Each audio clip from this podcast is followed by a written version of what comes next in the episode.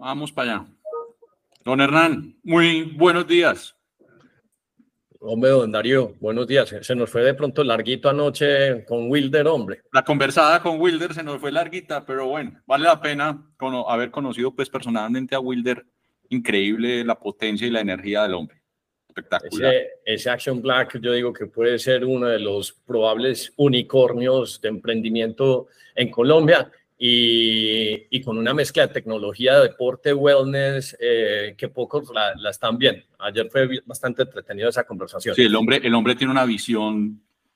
Yo le decía, para mí estás pensando como en un Disney.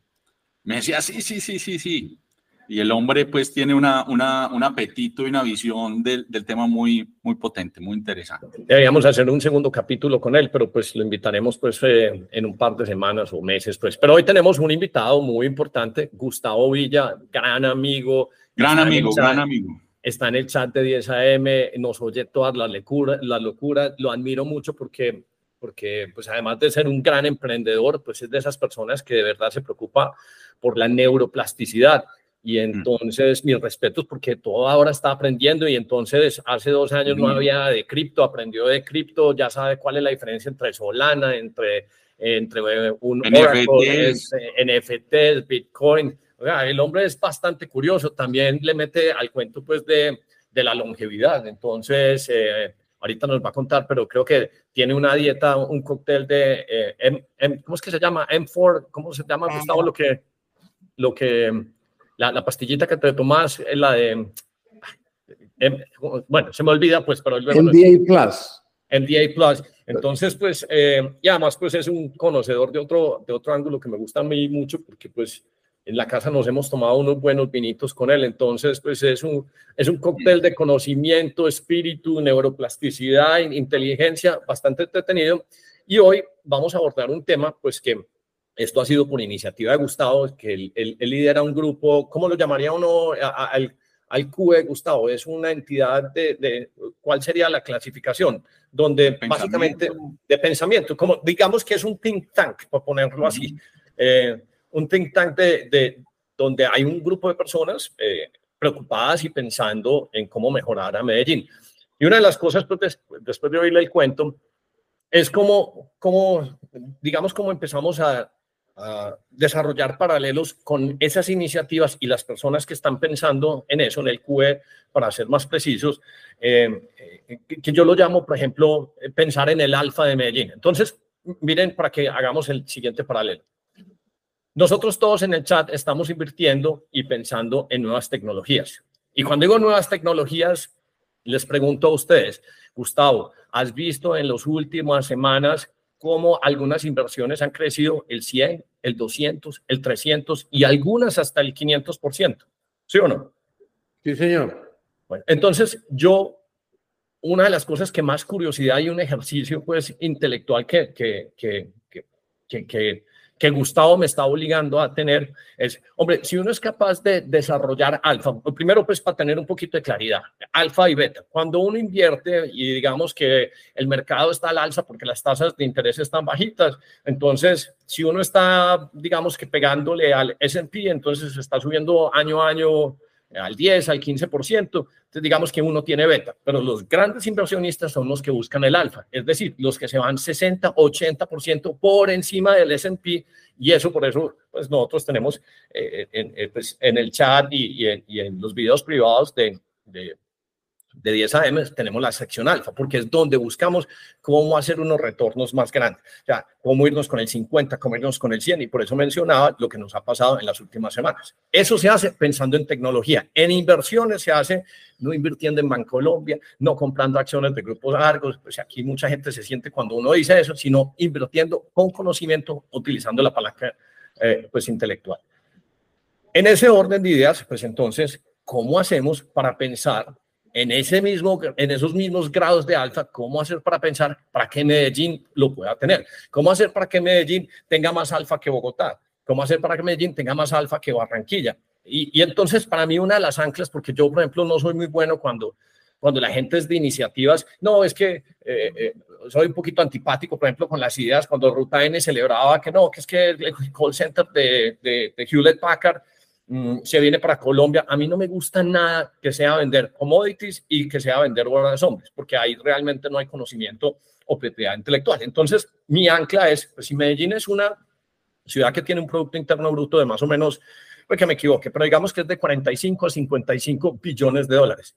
¿Qué nuevas iniciativas, qué nuevos negocios nos vamos a traer? Imaginen cuánto, imaginen ustedes cómo sería el Producto Interno Bruto de Medellín si aquí se hubiera gestado, por ejemplo, un OpenAI. O sea, ¿cuántos, cuántos billones más saldría? Si, si hubiera gestado un Palantine. Si vimos ayer Darío, eh, creo que lo compartimos en Twitter, eh, Elon Musk diciendo, oiga, Argentina, felicitaciones, mi ley, Bitcoin, todas estas cosas, de pronto una fábrica de, de, Tesla en Argentina. O sea, ¿cómo le cambia, por ejemplo, a Argentina, pues su GDP si ya entonces tiene una fábrica como Tesla? Entonces, esa iniciativa es, digamos que la vamos a discutir hoy porque Gustavo tiene una presentación de cómo nosotros pensamos que Medellín tenga más alfa o Medellín en esteroides.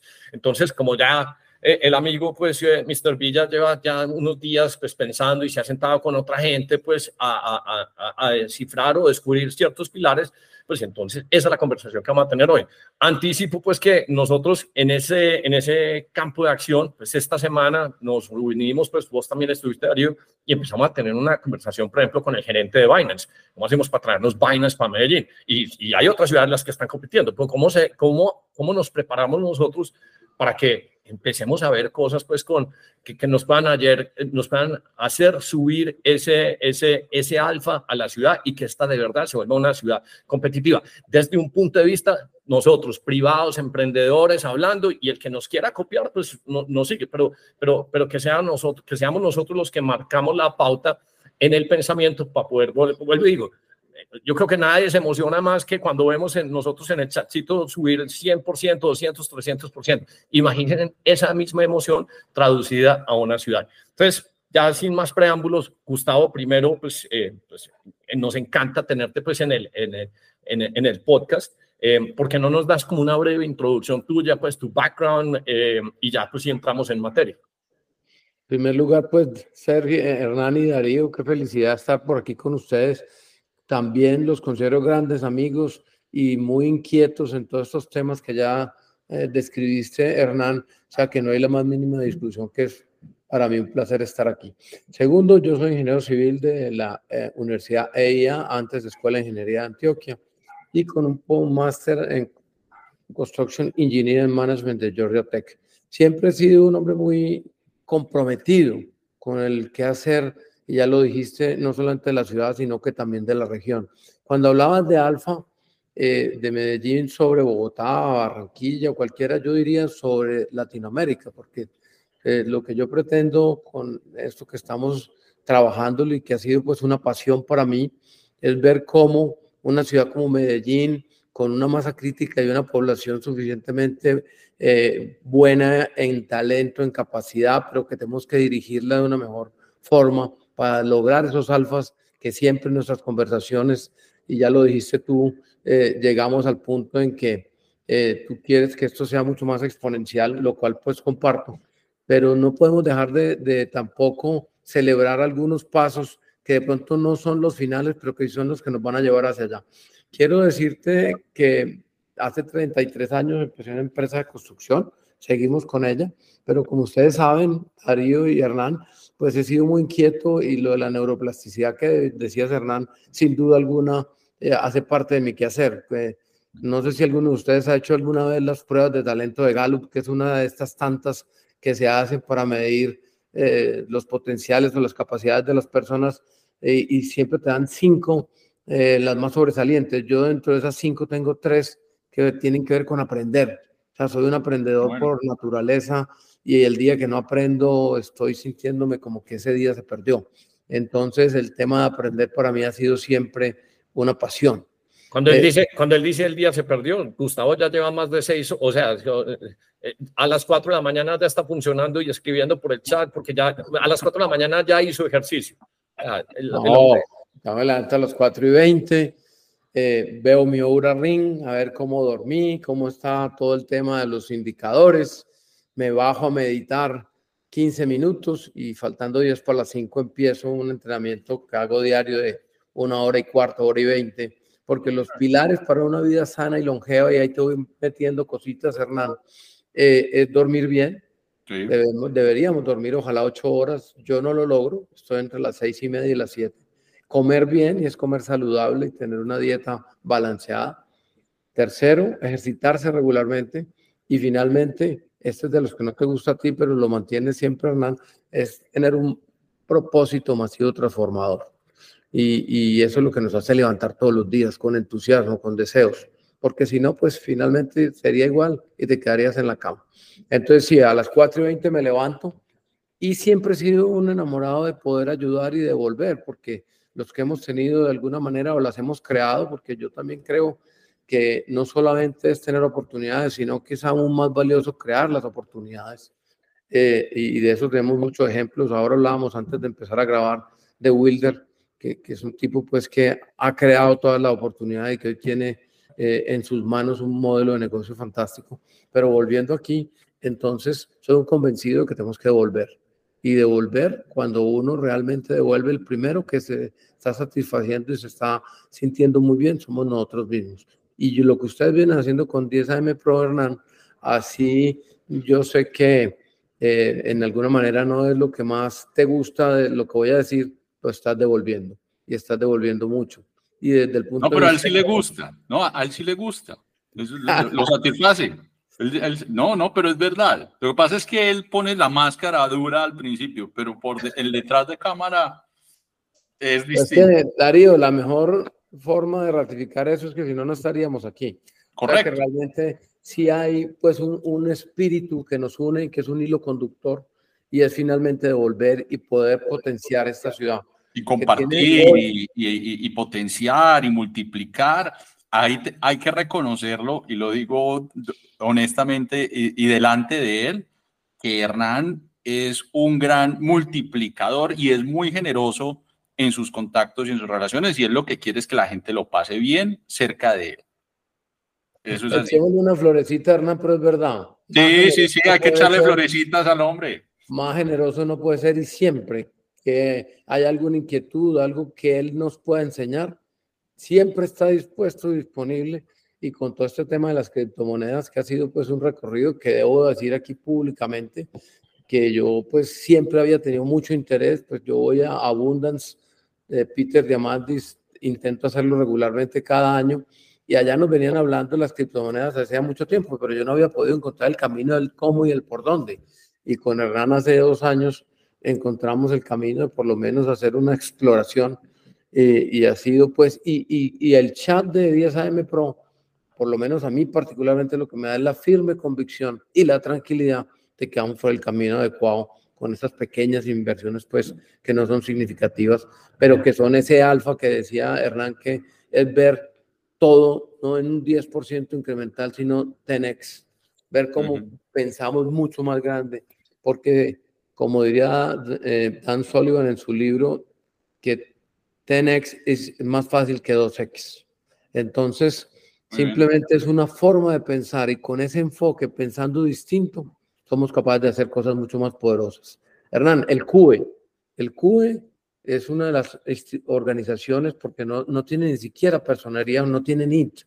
Es una juntanza de voluntades donde confluyen el empresariado, la academia y los gobernantes locales de turno, pero tiene un poder absolutamente inconmensurable.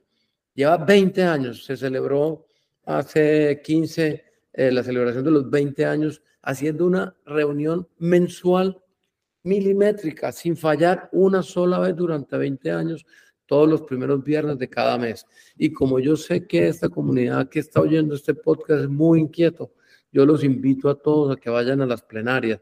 Nos congregamos 250, 300 personas a hablar del ecosistema, de hablar hacia dónde va la ciudad, cómo podemos. El CUE no solamente no tiene empleados, no solamente no tiene ni, no solamente no tiene presupuesto, sino que no tiene capacidad de ejecución. En el ¿Dónde es eso, eh, Gustavo? ¿En dónde se hace? Capacidad de ejecutar. Nosotros no ejecutamos los programas porque es que nos reunimos, hacemos unos planteamientos. Nosotros lo que hacemos es facilitar, eh, incentivar, acompañar, promover que las cosas que creemos que sean importantes de, ciudad y de región se den. Por ejemplo, ahora estamos en una coyuntura importante de cambio de gobierno. Eh, lo que yo he dicho en, las juntas del CUE es hagamos una autopista de futuro de N carriles, donde tracemos hacia dónde vamos como ciudad y región. Nosotros no le podemos decir al gobernante de turno que tiene que hacer lo que el CUE ha visualizado, pero sí lo podemos invitar a que con esa visión compartida escoja los carriles por los cuales él quiere trabajar, pero no que se haga un giro de 90 grados y se nos vaya para otro lado o peor aún poner reversa. ¿Y, cómo, le fue al QE con la administración pasada o pues con la que está de turno? Hombre, mira, eh, yo creo que en la administración pasada, y, no hablemos de política aquí, pero pues desafortunadamente se perdió mucho de lo que veníamos trabajando eh, de una manera eh, mancomunada viendo la proyección de ciudad. Yo creo que la llegada ahora del nuevo alcalde de Federico y del nuevo gobernador Andrés Julián, yo creo que es una oportunidad muy bonita y por eso digo que además es, estamos en un momento que, déjenme yo digo una palabra, efervescente, porque eh, eh, toda la comunidad, todos estamos inquietos con lo que en estos últimos cuatro años ha pasado, que no ha sido afortunado y queremos todos aportar. Entonces, ya teniendo, porque por ejemplo con la gobernación saliente, con Aníbal, siempre tuvimos en la mesa eh, varios representantes de la gobernación y toda la disposición y todo el entusiasmo para sacar adelante muchas cosas de ciudad. Entonces, eh, lo bonito del Q es eso, Hernán y, Darío. Ahí no hay absolutamente nada distinto que las ganas y el deseo de que las cosas que tienen que pasar pasen de la mejor manera para la ciudad. Tú, estabas diciendo, Gustavo, que, que, invitabas a la gente. ¿Por dónde, dónde es eso? ¿Hay un site donde se puede conectar la gente? Y adicional, y lo comentábamos, creo que ayer, justo con lo que estabas diciendo, yo creo que lo que, lo que le acaba de ocurrir a Medellín en sus cuatro años, si lo ve uno de forma positiva, es que sensibilizó nuevamente, porque sí lo habíamos tenido, y sensibilizó otra, otra vez a la, gente en, pro de Medellín y de protegerla y de multiplicarla. Entonces sí es un gran momento de poder mandar el mensaje de lo que tú estás haciendo y construyendo. Ahora, si quieren, eh, buscamos el sitio web para las conexiones virtuales a las, a las reuniones. Este viernes próximo, primero de diciembre, tenemos la última del año y el que se quiera conectar, pero además no sé, creo que va a ser en Ruta N, generalmente las hacemos allá, nos vamos moviendo intercalados porque pues, las universidades quieren que también las hagamos en sus sedes, pero se puede hacer o personalmente, lo cual hay un networking muy interesante porque interactuamos con mucha gente que está ahí, van 150, 200, 250 personas presenciales, o también se pueden conectar. Eso por un lado, pero ahora te doy, Darío, para que lo publiquemos. Lo ponemos acá en el... ponemos Sí, sería, sería, sería bastante interesante. Y Darío, ese punto que vos decís también es, es, es, muy válido. Pues una de las cosas, uno de los buenos resultados de la mala administración mm. es que nos despertó otra vez la preocupación. Y yo creo que, y digamos que una de las cosas, pues, puede ser a través de un podcast como este, donde empezamos nosotros a compartir. Acuérdese, el el podcast que hicimos hace mucho tiempo sobre los hackers de atención. Y entonces de ahí de una u otra forma se van pegando ciertas personas que empiezan a escuchar y empiezan a, a, mirar con otros ojos y con otro criterio, pues qué es lo que está pasando en la administración. Por ejemplo, nada sería más fantástico que este no fuese el único podcast que existiese, eh, digamos que hablando de negocios y tecnologías, sino que otras personas en, diferentes segmentos y con otros conocimientos y otras especialidades lo hicieran también. Entonces empiezan a crear unas defensas y como dice el amigo Barriga de Sapo, em, eh, eh, uno de los grandes problemas es que llevaban muy, mucho tiempo ausentes como gestores de opinión. Y los gestores de opinión, pues no pueden ser los convencionales que escriben en la República, en las columnas que absolutamente nadie lee y que tienen muy poca distribución, porque esto es más efectivo y, y, y, uno lo ve, por ejemplo, a nivel mundial. Por ejemplo, eh, The All In Podcast eh, lo ven más personas, que son estos dos, tres billonarios y este otro, pues emprendedores, y, y, se han convertido en referentes. Tanto así que, por ejemplo, el Wall Street Journal y New York Times lo tienen que oír todas las semanas para tratar de ahí sacar los conceptos y las opiniones y van teniendo, digamos que, una posibilidad de, de, de, cambio y generar, pues, vuelvo y digo, opinión en una forma mucho más contundente que en simplemente los, los, los mecanismos tradicionales. Y por eso le decía a Gustavo que en vez de empezar a hacer reuniones con entidades de gobierno, de una vez conversáramos nosotros eh, eh, qué es lo que estamos pensando eh, de nuevas tecnologías y propuestas de ciudad,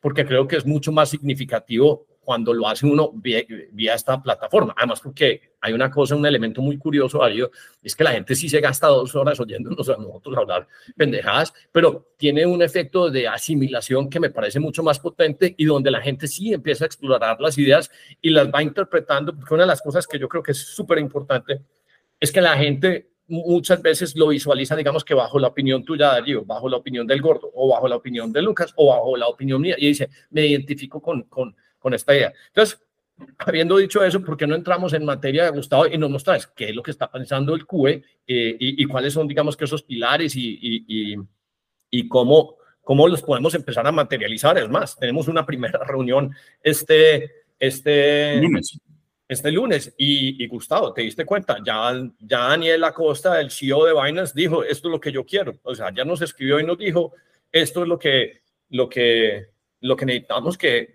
que pase en Medellín para que podamos considerar y hacer algo. Entonces me parece súper importante. Eh, Hernán, sí, te redondeo la idea de lo del CUBE, pues eh, en que definitivamente viene haciendo una labor muy bonita, pero que esto es una labor de todos. O sea, esto no es un tema del CUDE y su junta y sus plenarias, sino que todos los ciudadanos de Medellín, porque cada uno, si queremos y creemos que podemos ponernos en otro estadio, que yo soy un convencido que sí, con esos alfas que estabas eh, precisamente eh, manifestando ahora, pues eh, sin duda alguna, mm, lo que tenemos que hacer es que todos pongamos un granito de arena. Entonces, mira, antes de decirte esto, eh, yo dentro del CUE, eh, que estoy en la Junta, pues con José Manuel Restrepo, nuestro exministro de Hacienda del gobierno Duque, hoy rector de la EIA, y con Ignacio Gaitán, presidente del Grupo Editorial Colombiano, nos pusimos en la tarea de aglutinar y aproximar lo que sería una propuesta, si no integral, pues lo más cercano a ello, que permitiera pues ver cuáles son los pilares en los cuales deberíamos trabajar eh, eh, en la ciudad para lograr una internacionalización con el alfa que tú estás diciendo. Ah, voy a hacer un paréntesis. Apenas vean las ideas que, que pues, nos vas a exponer, vamos a hacer también, Darío, un, un Google Form y donde le, pues, para capturar a la gente, oiga, yo soy un grupo, somos unos grupos de médicos y me interesa esa propuesta y queremos conectarnos. O yo estoy en el segmento cripto y me interesa conectar. Entonces, pues vamos a capturar yo abrí, esa información. Yo abrí un correo para que nos escriban o si quieren que si tenemos el 10 AM Pro también. Pero no, en el de, en el, yo, usualmente nosotros hacemos unos forms porque ahí entonces nos queda pues una mini basecita de datos, pues es un Google Form y eso pues te lo comparto pues y lo compartimos con la gente del CUBE pues para que vean ahí la gente que vaya entrando pues. Perfecto, entonces lo, que, pero quieres que proyecte, tú tienes la proyección, Hernán. No, no, da, da, pro, proyectalo, proyectalo vos en tu computador y vas, nos vas Darío lo proyecta. Sí, yo puedo proyectar. No lo he abierto, y nos enredamos aquí. Tranquilo, yo mientras tanto voy a descargar aquí y ya los voy a proyectar. Danos un, un mientras que lo preparo, danos un, un abrebocas, sí, Gustavo. Voy a empezar precisamente.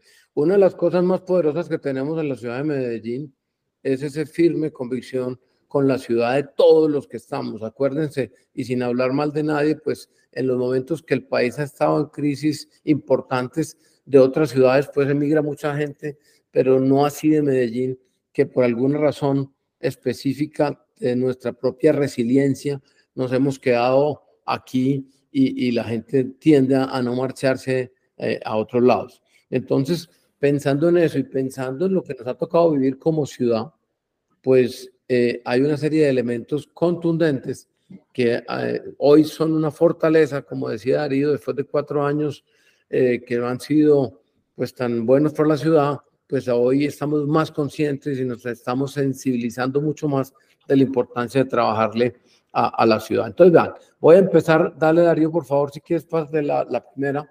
Eh, y aquí tenemos unas premisas que fueron como los puntos de partida de lo que trabajamos en ese grupo que tenemos dentro de la Junta del CUI. Y, primero, pues que ya ha habido avances de internacionalización en la ciudad, no vamos a descubrir el agua tibia, sino ver dentro de lo que ya hay, cómo podemos retomarlo y potencializarlo. Segundo, este punto número dos es muy importante, no sé si ustedes saben, pero Pro Antioquia con Fama y AFIT, con el acompañamiento de alguien que ya estuvo en el podcast, que ya Alejandro, Alejandro Salazar. emergente, que es Alejandro Salazar.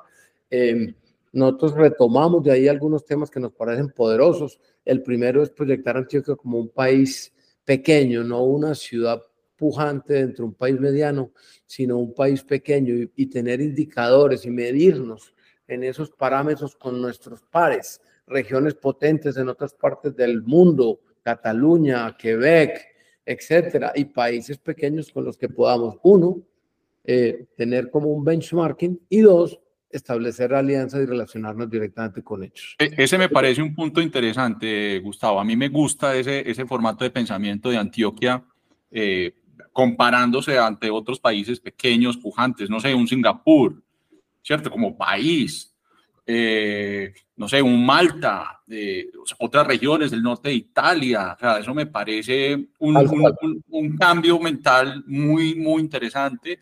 Y, sobre, y también lo discutíamos, y aquí de pronto me, me, me, me, explayo un poquito, y es que hay dos condiciones culturales muy, muy distintas. Yo digo en Antioquia, aquí me voy a, voy a sacar la, la, la sangre verde y blanca, y es que uno, tenemos una de las diásporas vascas quizás la más importante, o sea, vascos y la diáspora sefardí. Nosotros, o sea, los antioqueños tenemos muchísima sangre sefardí vasca, por no decirla prácticamente toda. Entonces ahí hay unas condiciones muy distintas al resto de, Colombia. Me parece muy interesante ese planteamiento. Estamos de acuerdo, Darío. Entonces, mira, y lo otro aquí de las premisas fue cómo aprovechar lo que ya estaba pasando y en, Antioquia Emergente, que ya, pues, repito, con Alejandro Salazar lo miraron, pues, sin duda alguna, pues, por ejemplo, algo que está eh, pues, potentísimo en la ciudad y casi que a espaldas del empresariado de alguna manera, pues, toda la, la, industria del entretenimiento. Y ahora que pasemos a los pilares, no quiero, pues, para repetirme ahora lo que tanto ha dicho Hernán sobre si es código o es contenido.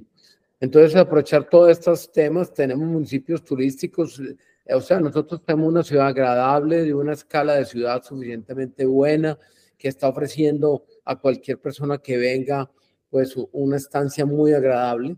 Entonces, eh, y alrededor de Medellín tenemos pues una serie de, de, sitios también turísticos y hay que ver es cómo mejoramos esa oferta para que las personas que vengan o a trabajar y quedarse como nómadas digitales o a pasar un tiempo en Medellín, pues puedan tener una estancia más eh, ampliadas en el tiempo porque hay oferta a la que ellos deberían ir.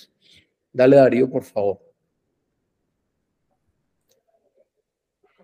Entonces, la, la propuesta es Medellín Tech Hub para la TAM, ¿cierto?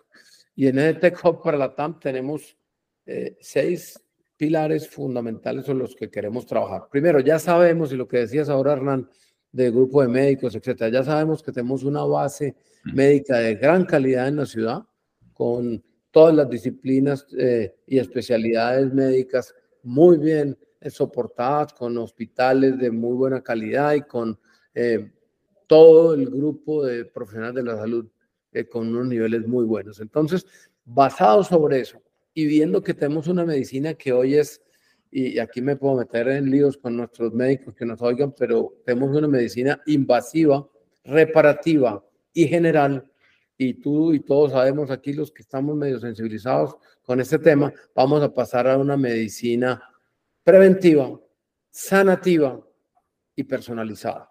Y eso solamente, y eso no es nada distinto a pura tecnología, porque vamos a pasar de la hoy medicina tradicional a una visión completamente distinta, donde vamos a tener CRISPR-Cas9, donde tenemos células senescentes, células madre, ir a trabajar a nivel de mitocondria, cambios de transfusiones de sangre en adultos mayores, de adultos mucho más jóvenes. Todo eso están a unos niveles de prueba bien adelantados. Eh, que realmente se están mostrando que son unos beneficios absolutamente eh, impresionantes. Entonces yo digo que con esa base y juntando con esto que les estoy diciendo, Medellín deberíamos empezar a volvernos la capital anti-aging de la TAM. Eh, eh, la capital, vamos, vamos creando anclas mentales, que es lo que me gusta a mí, para que la gente los visualice y le vamos poniendo como color o anécdotas, porque eso de capital anti-aging me parece el hit más grande del planeta Tierra. Em, yo creo que les había contado, o en el chat lo había mencionado, Em, la historia del papá de Mel Gibson. Entonces, el papá de Mel Gibson creo que tuvo una caída, tendría por ahí 85, no sé cuántos años, llegando a los 90. Y la única forma, pues, de cuando uno se cae a esa edad y se le parte la mm. pelvis, esa vaina es muy jodida. Pero entonces, em, yo creo que él estuvo oyendo el podcast de Joe Rogan y le dijo, no, es que mira, hay eh, tales ciudades del mundo donde usted va y se inyecta células madre y queda pues arreglado. Entonces el tipo se fue para Panamá y en Panamá pues le hicieron pues el tratamiento de células madre y el, y el señor pues a las cuatro o cinco semanas pues estoy exagerando pues pero ya estaba correteando pues por, por los pasillos de la clínica. Entonces imaginen ustedes qué pasaría, porque esto por ejemplo en Estados Unidos no está aprobado, imaginen ustedes donde coja uno ese grupo de personas que, que, pues no solamente son personas de edad avanzada, sino que son personas, el ex futbolista, el ex no sé qué cosa. Yo tengo un montón de amigos en, en, el, mismo Blake, el que estuvo y hizo el podcast de los hongos, y no es que tengo los hombros jodidos, por favor conseguime una cita en, en, en Medellín porque necesito pues... Eh, que me hagan un boost en el hombro pues para, para poderlo recuperar. Y entonces ahí se empieza a pasar no solo pues el fenómeno de anti-aging y uno teniendo gente pues pagando en dólares por esa tecnología y ese conocimiento, sino que tenés otro factor bien interesante.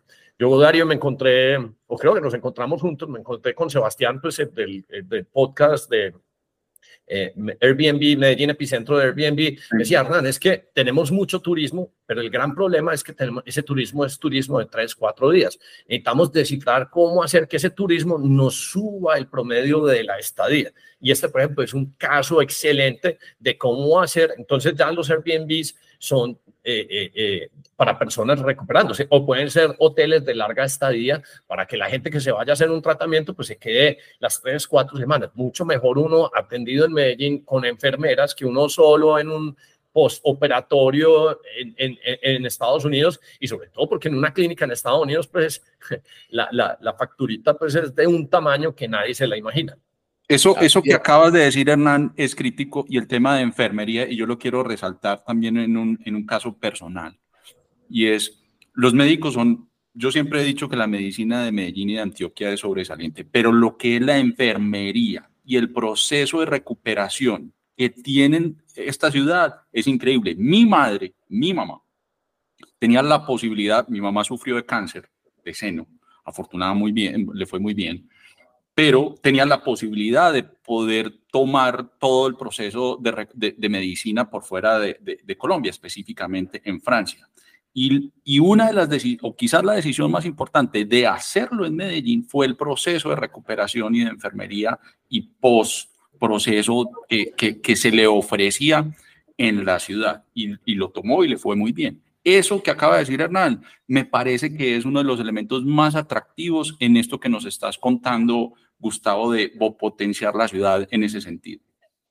Y, una aclaracióncita y una cuñita que anti-aging nada más lejos que Botox y todo lo que podría sí, sí, total, total, total, total, total. O sea, pueda, pues la, la concepción de anti-aging podría pues asimilarse como algo estético, ¿no? Aquí estamos hablando de, medicina sanativa profunda, es más, ya estamos hablando y, y, y más pronto que tarde y, pues podría uno pensar que no, que eso no lo vamos a ver. Yo creo que sí lo vamos a ver nosotros y es la mortalidad. O sea, llegar a que las personas se van a morir, pero porque tuvieron un accidente grave o porque se quisieron morir, pero no por el proceso normal que estamos viviendo hoy, donde pues todos decimos que la cita inaplazable con la muerte eh, ahí está y que tarde que temprano va a llegar.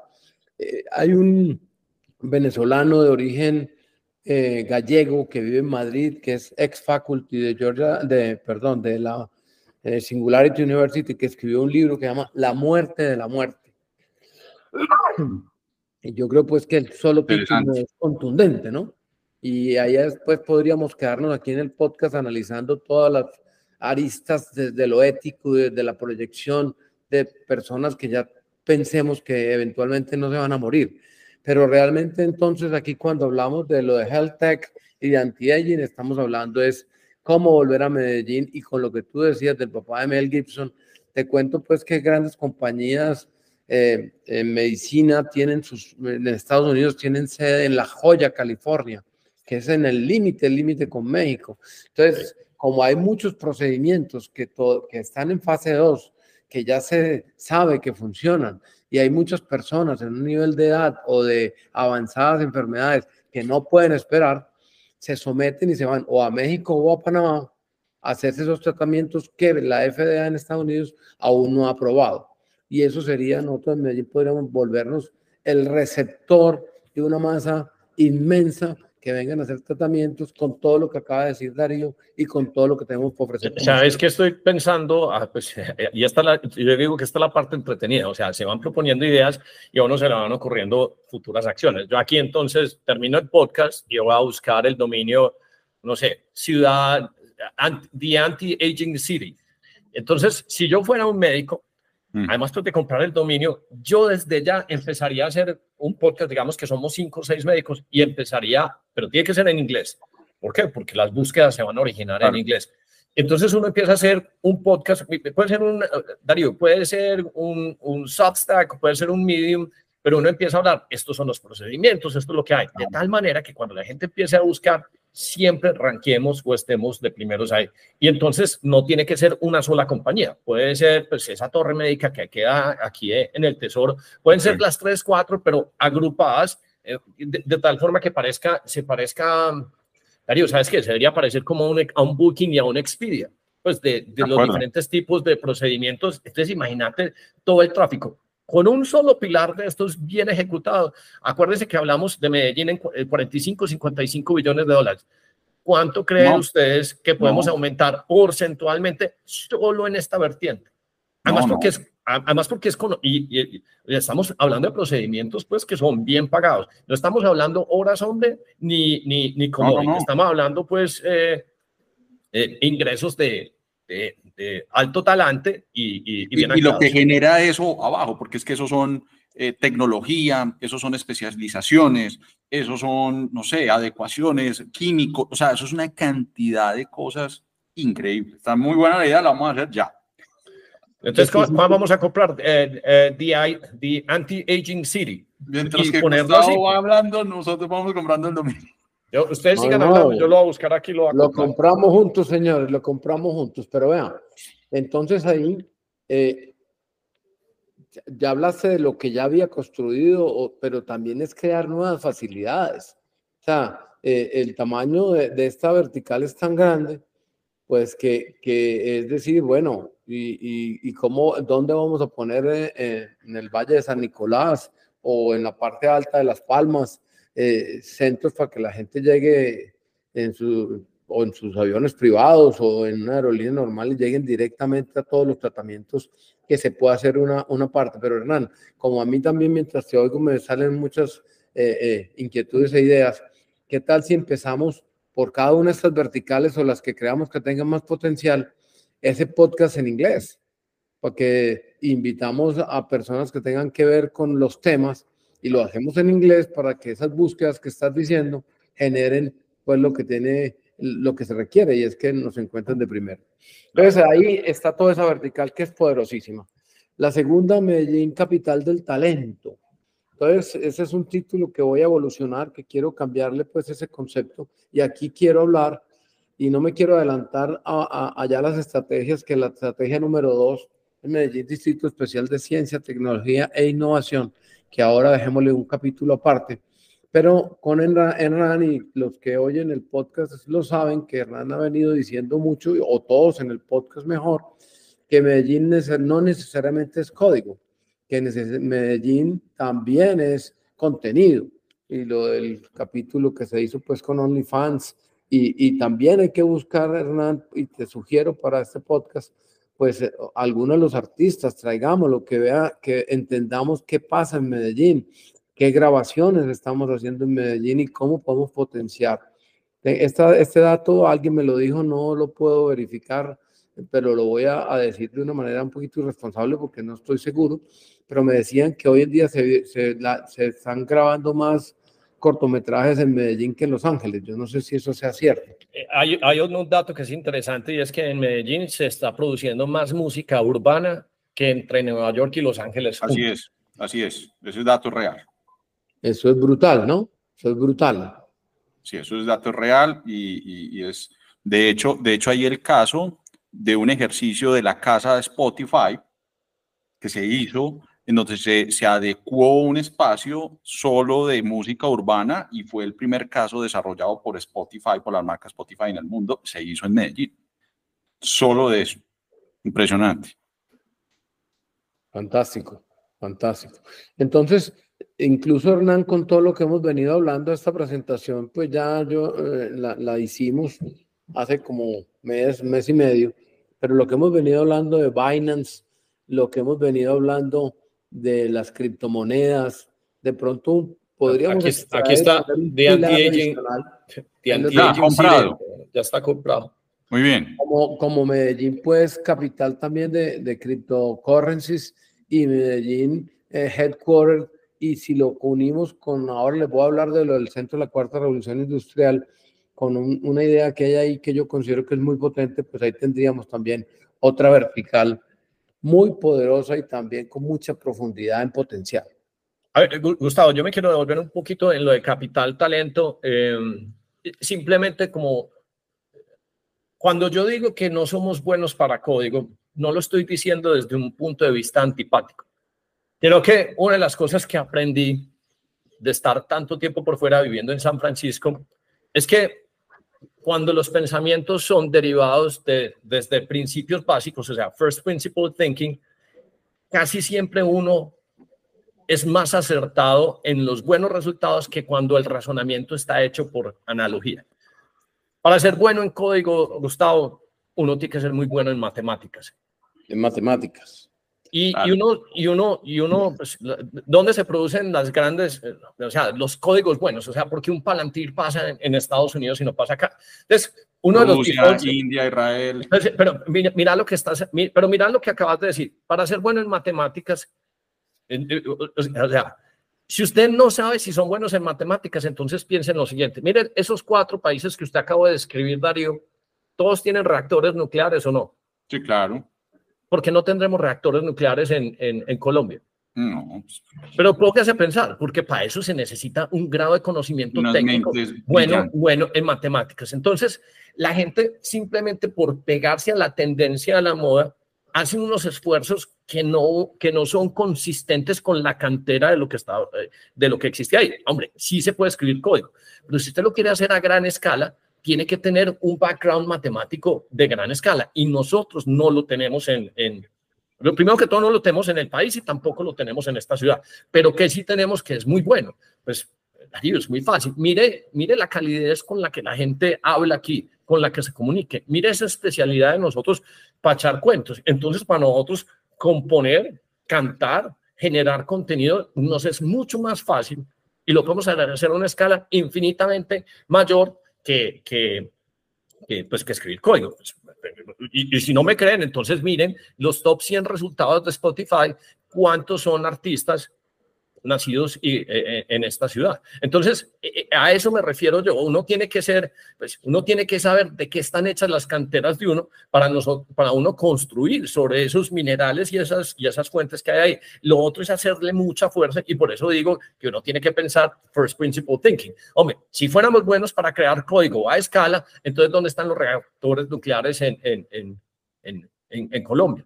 Pues no hay, pero sí lo están en Israel y no es una función y no es una cuestión de tamaño. Miren que lo tiene Israel, lo tiene la India, lo tiene Rusia, lo tiene Francia, lo tiene Alemania, lo tiene Estados Unidos, pero los otros países que todos dicen, no, es que yo voy a competir con código, sí, eh, a mí me gusta ese ejercicio, yo sé que lo está estirando uno un poco, pero, pero si uno lo, lo, lo, lo analiza y lo va, digamos que, pues, lo, lo, va discriminando, pues, entonces uno dice, de pronto aquí hay un punto que es muy cierto y entonces yo preferiría, si yo fuera inversionista, yo prefiero, por ejemplo, y me van presentando esto, me gusta el de anti-aging, me gusta el de creación de contenido, no me gusta el de código. ¿Por qué? Por lo que acabo de escribir.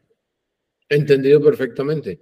Y, y, cuando, y te devolviste, como decías, pero no, eh, la aclaración es muy válida. No es que no podamos escribir código, pero si queremos tener ese alfa del que estábamos hablando desde el principio del podcast, pues Exacto. para ese alfa requerimos pues unas competencias que de pronto hoy todavía no tenemos desarrolladas en la ciudad. Correcto. ¿cierto? Así es. Eh, el, el tercer pilar es agrotech. Hombre, acabamos como ciudad de recibir unos inversionistas importantes que compran a nuestra compañía productora de alimentos y que quieren pues, eh, o por lo menos lo que hemos sabido es que pretenden pues tener suministros pues para sus países, etcétera. Pero tenemos a Antioquia, son, somos 7 millones, 8 millones de habitantes, tenemos todas las tierras, pues, sofistiquemos con tecnología y volvámonos la despensa de Colombia y del mundo. de la TAM. Eh, eh, Ustedes saben pues todo lo que se ha venido haciendo con el aguacate, que, que hoy en día eh, eh, eh, en cultivos de aguacate, pues creo que ya somos los segundos después de México en producción. Sí. Entonces, hay ahí un... un te, cuento, te, cuento, te, cuento, una anécdota. Cuando yo estaba en México eh, visitando pues, compañías para levantar capital o hacer alianzas con esta, pues, de, de la que se llama eJust, pues, donde trabajaba antes, eh, di con una que se llama en México, pues que es de las compañías de alimentos más grandes de México, Herdes o Grupo Herdes. Y me decía, no, pues nos podemos reunir o en México o si quieres en Medellín. Y yo, ¿por qué en Medellín? No, porque tenemos unos cultivos de aguacate gigantes en Medellín. Eh, y la semana pasada eh, hablaba con otro, también otro amigo del chat, eh, eh, Jorge, Jorge Campuzano, la cantidad de aguacate que exporta y que mueve, pues él, él, no lo cultiva, pero la cantidad de aguacate que sale de, de esta tierra es impresionante, es impresionante, con una grandísima ventaja, que nosotros tenemos más cosechas durante el año que la mayoría de los países. Entonces, sí, nosotros deberíamos ser una despensa. Es que no existe ninguna razón para que nosotros no produzcamos más alimentos que Holanda. Y Holanda es como el segundo o tercer productor de alimentos en el mundo y no tienen tierra, o sea, son pantanos inundados, controlados con diques. Entonces, si esa gente tiene la tecnología para hacerlo, pues, ¿por qué nosotros no podríamos adoptar esa tecnología para hacerlo a escala? Y que nosotros, pues, ya, ya vimos lo que pasó, los árabes, porque hicieron la inversión en, en, en, las compañías, pues, de, en Nutresa y todo eso. Claro. Es que la seguridad alimenticia es un tema, pues, que sí o sí los países tienen que tener. Es estructural, es fundamental. Entonces, ¿por qué, como acabas de decir, Hernán, apropiemos esa tecnología, volvámonos mucho más productivos y generemos pues ya un, un pilar con esta visión que es una internacionalización, pero también económica, eh, con la producción de todos estos eh, alimentos que tenemos todo el potencial y la capacidad. Voy a pasar un poquito más rápido porque es que ahora siguen las estrategias y, y ahí creo que nos vamos a entusiasmar. Eh, eh, industria creativa y entretenimiento, ya lo hemos hablado, hemos visto pues el potencial que tenemos, ya lo dijiste Hernán, pues cuántos en los primeros niveles de Spotify son cantantes colombianos y de esta ciudad. Entonces ahí hay un potencial inconmensurable que eh, estos artistas han venido desarrollando sin que haya habido ninguna posibilidad de que nosotros como sociedad los acompañemos, los apoyemos, los incentivemos o encontremos qué necesitan, qué les hace falta para que sean mucho más potentes. Entonces, cuando uno ya puede hacer un acompañamiento de esto, pues lo único que podríamos prever es que vamos a tener pues un crecimiento mucho más importante en esa industria que no es nada despreciable, es una industria muy importante con unas facturaciones muy significativas en cada uno de estos artistas que tenemos. Eh, esto de la población atraída, yo lo había, inicialmente lo habíamos puesto como lo de los nómadas digitales, ya lo han mencionado aquí varias veces, pues que Medellín es la ciudad número uno per cápita en el mundo. Hoy salió en el colombiano precisamente que estamos dentro de las tres más deseadas eh, por encima estaban Ciudad de México y Buenos Aires, pero no me acuerdo exactamente. Pero lo que sí es una realidad es que estamos teniendo una cantidad de personas no más digitales que se han venido a pasar unas temporadas a trabajar desde Medellín y, y, y no hemos hecho nada alrededor. Pues eso lo voy a dejar para la estrategia. Pero aquí yo lo que dije es, bueno, ¿por qué no definimos un porcentaje? El 1, el punto 5, El 5, el número que queramos definir de la población, que vamos a ser una población atraída, población con talento que vamos a atraer, porque Medellín se va a volver un imán, ya lo es, pero lo vamos a profundizar, donde la gente quiera venirse a estar aquí. Y esas personas con talento los vamos a recibir, los vamos a, ayudar a que tengan un soft landing eh, eh, eh, en esta ciudad y en, esta región y como tal, que, que, sigan, se inserten en la sociedad y produzcamos aún más talento con personas pues que sean capaces, con, con, información, con conocimiento y que los traigamos. Entonces es un porcentaje, todavía no hemos definido indicadores, pero es ese otro pilar. Pero ahí, ahí, te interrumpo un minuto, Gustavo, porque quiero darles contexto también a, a, la gente y es por, por eso, me imagino, que se está hablando del tema de Binance. Porque pues si es una población flotante y, y, y, y estamos en, en, boca de ser eh, pues eh, nómadas digitales, pues la manera más fácil de mover el dinero siendo nómada es a través de las criptomonedas. Y eso es un ancla muy poderoso.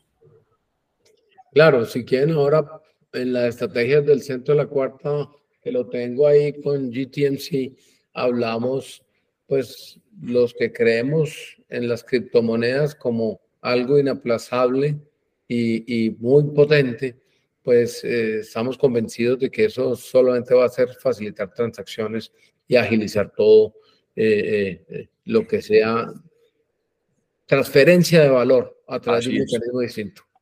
Finalmente, Medellín Art City. Pues hombre, tenemos el Museo de Antioquia, tenemos las esculturas de Botero, tenemos el Museo de Arte Moderno. ¿Cómo crear ahí un, un entorno que, que, recuperemos esa parte del centro donde está el, el Museo de Antioquia, que veamos eh, todos estos edificios que están alrededor de esa estación del metro? ¿Cómo hacemos ahí un gran corredor y, y empezamos a que nos pongan los reflectores de, de las personas que están involucradas con el arte a, empezar a mirar en Medellín.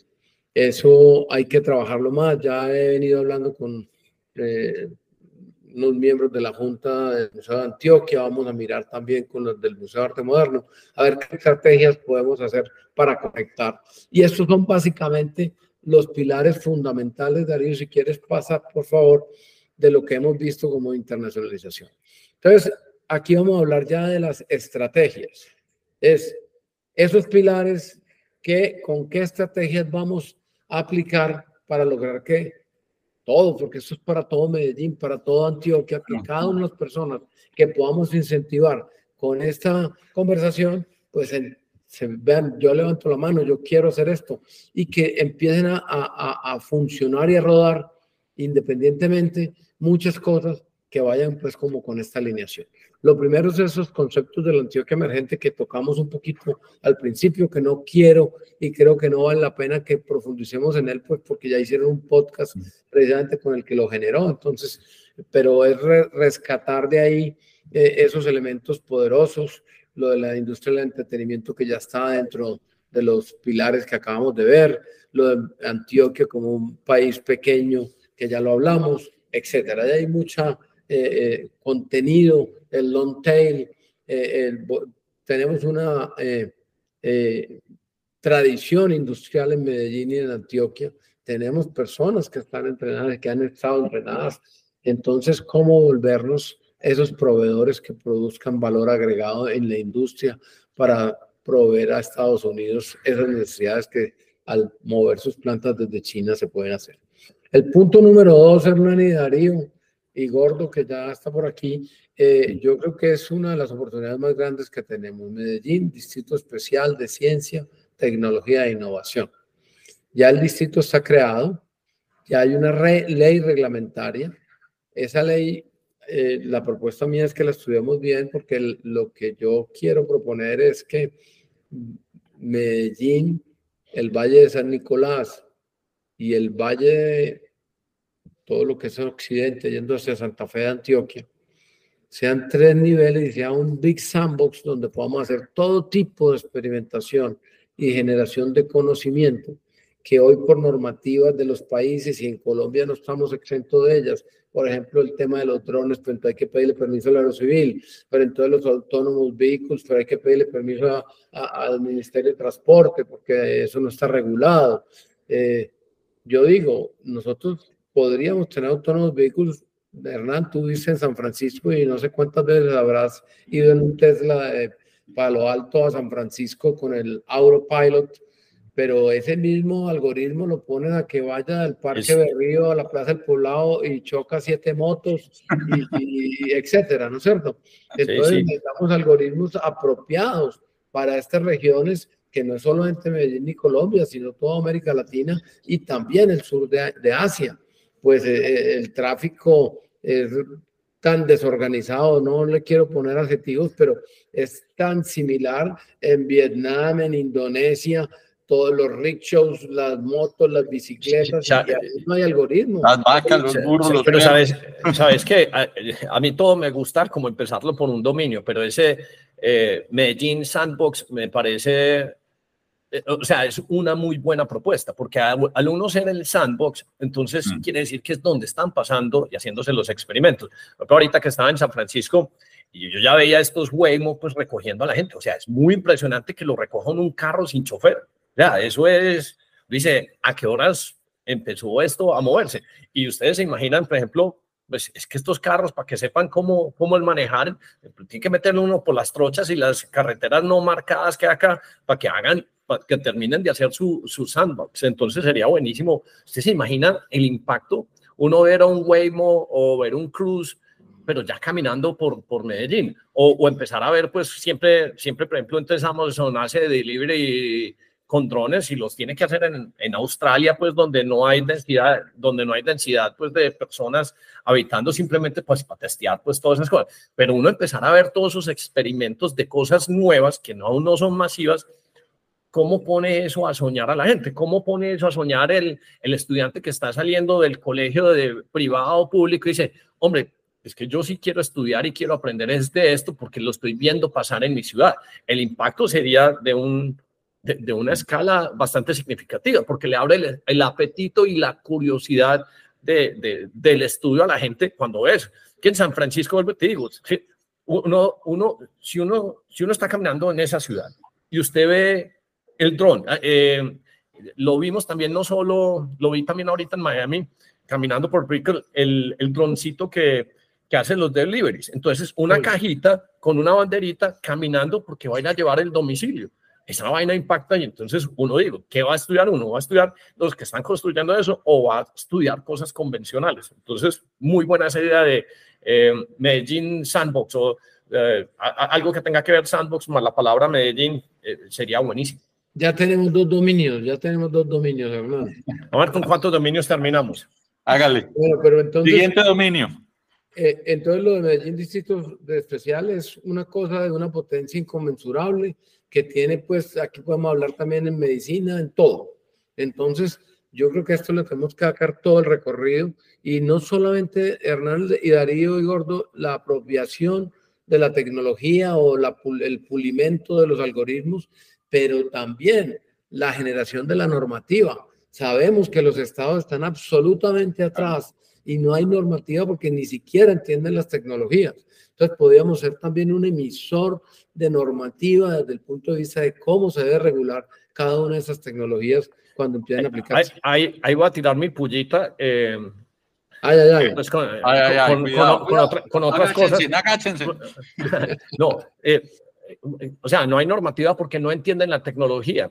Y eso es una de mis grandes críticas cuando veo todas esas entidades que promueven tecnología y veo uno las juntas directivas y veo uno los que las dirigen. Yo, esta, esta persona jamás ha construido nada en tecnología, jamás ha levantado capital, jamás ha hecho empresa y sin embargo son los líderes pues, de la tecnología. Entonces yo soy un poquito escéptico, por no decir que le tengo total desconfianza a, digamos, no, no voy a decir el nombre, pero entonces digamos que hay una una institución en Colombia, así, y entonces es, son los ex Argos, son los ex Colombia. Ahora mismo muéstrame un ex Palantir, muéstrame un ex Facebook, ex Uber, en las juntas directivas de las compañías, muéstrame cuánto capital en venture ha levantado en su trayectoria, y entonces uno dice, ah, entonces es, de esta vaina sí sabe. Que lo otro pues son un poquito pues como Pues Hernán. Hernán, perdón, perdón Gustavo, una pregunta, pues no sé si sepas o algo, pues como para que nos ilustres.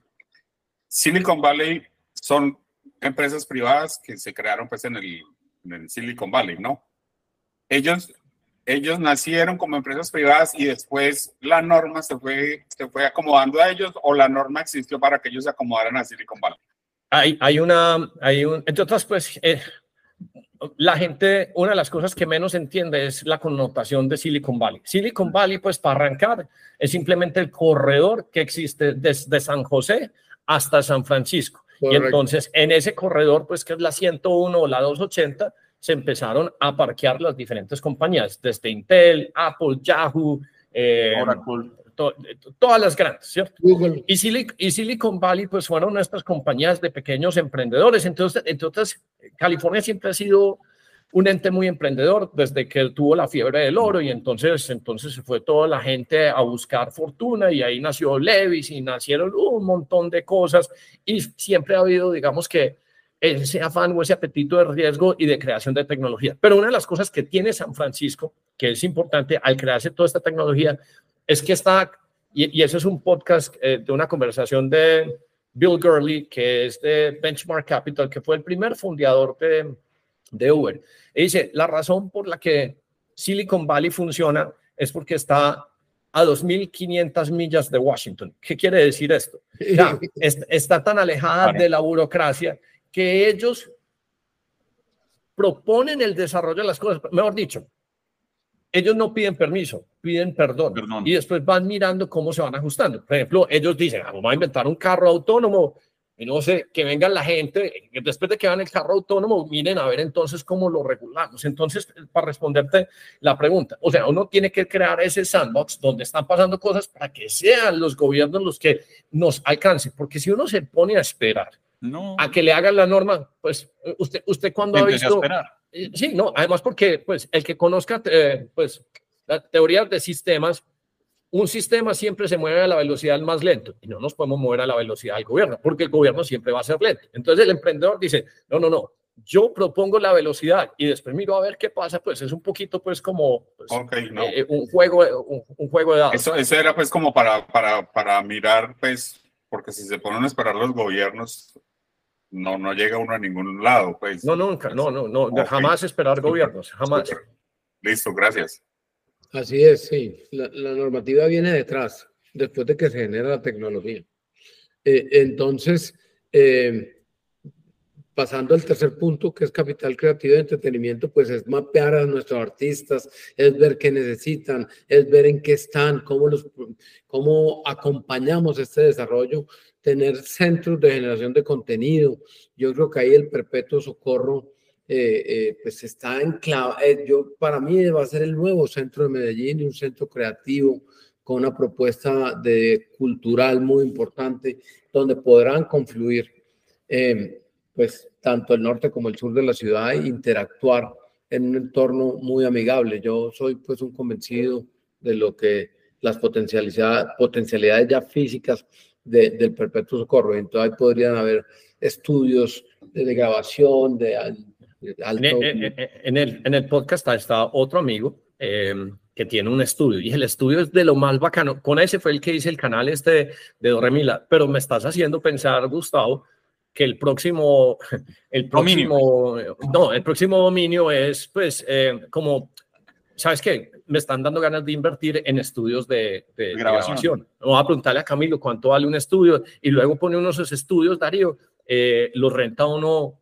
como Airbnb, Airbnb estudios. O sea, si estamos teniendo todo eso, entonces debería existir diferentes estudios y no, y, y, no necesariamente tiene que ser un estudio físico. En estos días le preguntaba a Beto, me dice, viste, eh, ¿cuántos contenedores pendientes de chatarrización tenés vos ahí? Entonces uno podría hacer unos contenedores móviles, o sea, unos carros móviles por toda la ciudad, y entonces estudio para grabar, estudio para OnlyFans, estudio para, pues, un montón de cosas, creación de contenido. Cuando usted ya empieza a ver los carros móviles, en vez de ver esas vallas eh, promocionando cigarrillos y no sé qué cosas móviles, pues estudios donde la gente está creando contenido. Entonces imagínese el impacto, usted viendo eso por la Oriental, usted viendo eso por la Loma de Bernal, usted viendo eso por Robledo, ahí, ahí en este momento están creando contenido y lo estarán subiendo a YouTube, lo estarán subiendo a TikTok, lo estarán subiendo a Spotify, ¿dónde lo estarán subiendo? Entonces la gente dice, ah, no, es que ya hay un formato con micrófonos, con buen, con buen audio, con buen pelón, con buenas cámaras donde se pueden crear.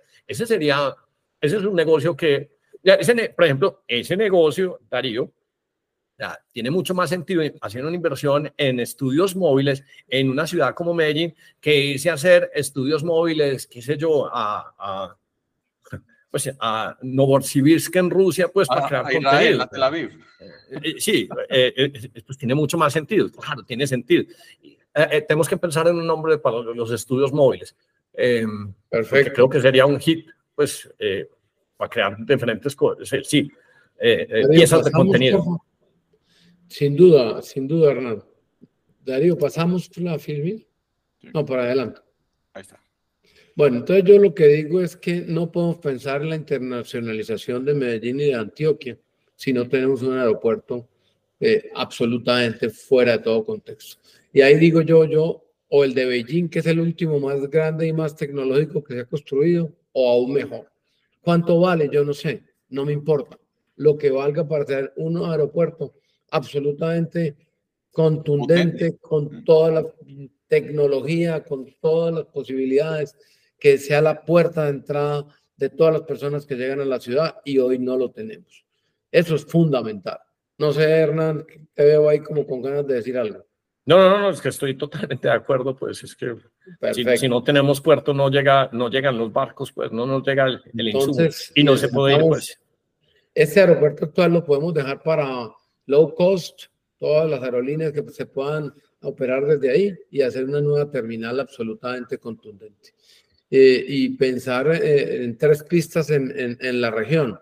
De pronto lo de Olaya Herrera, yo creo que eso hay que sacarlo aquí y ver en el Olaya Herrera qué se puede hacer y tener otra pista en otra parte. Puede ser, por ejemplo, eh, donde también los estudios de factibilidad hace ya 30 años que se hicieron, era uno de los sitios más apropiados, que era en Llano de Ovejas, en el valle por el lado de San Pedro. Eh, y ahí entonces conectamos también la proximidad para que los que tengan que ir ya al valle de, San Jerónimo y todo lo que ahí se ven a sentar nuestras industrias, pienso yo, o que tengan que ir a Urabá, pues que tengan eh, una llegada distinta y, y mejor. Segundo, Internet. Ustedes saben pues que es que este es otro canal de infraestructura fundamental. Y con Hernán hemos hablado, hombre, pues venga pues ya busquemos estratégicamente con unos argumentos contundentes a Elon Musk o a quien sea en Starlink y cubramos a toda Antioquia. Eh, yo tengo una propuesta de esas absurdas, pero a mí me gustan las absurdas porque la gente crea memoria sobre ellas. Vender el edificio de Ruta N y, y con esa plata hacer la inversión para que toda Antioquia tenga Starlink y listo. ¿Usted cuánto, cuánto? Porque es que mire, eh, ah, mire cómo piensa la gente. La gente piensa en unos ladrillos y dice, en estos ladrillos hay o no hay retorno. ¿Eh? Para que los ladrillos de ruta no hay retorno. Esa es mi opinión personal. ¿Cuánto retorno habría, Darío, si uno brenda como eh, Internet de buena velocidad con la mayor distribución? O sea, ¿cuánto vale el edificio de ruta N? No tengo ni idea. Pero pues eso nos tapa mucho Internet a muchas personas cuánto contenido se generaría, cuánto código se podría escribir, cuánto acceso a, arbitraje en plataformas como Amazon, Shopify le daría a toda esta ciudad, cuánto dinero se generaría simplemente por, por cambiar un activo por la autopista y el puerto más grande que es el de la información con Starlink. Y cómo nos mirarían las otras ciudades, las otras regiones. Dice, pero es que estos países, ¿a qué hora? ¿A qué hora usted mira, usted caminando por Medellín y, mirando todas esas antenitas? Además que tiene otro, otro gesto que es, pues, grande. ¿Se imagina uno llegar a Starlink y decirle, oiga, eh, voy a comprar 100 millones de dólares, 50 millones de dólares en Starlink? Elon Musk dirá, pero ¿y en esa ciudad qué pasa? ¿Qué Todo está conectado. Hombre, ¿qué, qué, qué, qué, están haciendo? O sea, sería un case pues de un tamaño. Pues tiene que ser una idea, lo que tiene que ser absurda, porque si no, no vale la pena hay que pensar diferente para lograr resultados diferentes, eh, no, no hay ninguna discusión. Y, y, el tercer pilar ahí es lo de Antioquia bilingüe. Nosotros realmente, nuestra población todavía no tiene un nivel de inglés con el que se puedan comunicar eh, efectivamente eh, en los diferentes escenarios donde se va a requerir. Y ha mejorado mucho. pero ah, ha, mejorado, ha mejorado, Pero eso pasa por la señalética de la ciudad, eso pasa por muchas cosas que todavía hay un camino por recorrer. Eso de señalética, eso de darle doble clic ahí, eh, eh, Gustavo, porque me parece interesante eso que estás diciendo. Pues yo lo que digo es que pues no vamos a cambiar toda la, señalética de la ciudad porque eso es una inversión muy grande, pero cada vez que tengamos que reponer o mejorar, pues que ya todo lo que vamos a señalizar tiene que ser eh, bilingüe, tiene que ser en, español e inglés. inglés, para que las personas se sientan cómodas. Eh, yo sé pues que ya tenemos Waze y tenemos pues otras herramientas, pero de todas maneras, eh, tener la ciudad ya señalizada bilingüe es un paso más a esa visión de internacionalización que queremos dar. Sabes que es un ejercicio. Ahí, está en la foto, ahí está en la foto del aeropuerto. Ah, check-in hall. Sabes que es un ejercicio eh, que parece muy sencillo, pero me parece que es de un grado de importancia Mucho. tremendo. Ah, ahorita que decían en inglés, eh, si, si uno quiere ser, mm, pues si, si, uno quiere ser mesero en uno de estos restaurantes en la zona rosa de, de pues del poblado, yo antes, hace 15 años, nos preguntaban, pues yo creo que en la hoja de vida, usted sabe inglés, porque la diferencia entre uno que sepa y no sepa, es que estos gringos ni siquiera hacen el esfuerzo de hablar en español, ellos solo hablan en inglés. sí, estamos de acuerdo. Yo estaba en Café de Dragón en estos días y, o sea, eh, hello, please bring me uh, sparkling water, y, y, los meseros ya responden en inglés, me parece muy bacano. Claro, eh, eso es parte de la transformación. Hay mucho camino por recorrer, pero estamos de acuerdo pues que de Hoy, si miramos a 10 años atrás, eh, eh, el salto ha sido también cuántico casi, porque pues todo lo que es este entorno del poblado, pues definitivamente hay un avance muy significativo en el bilingüismo, eh, sin duda alguna.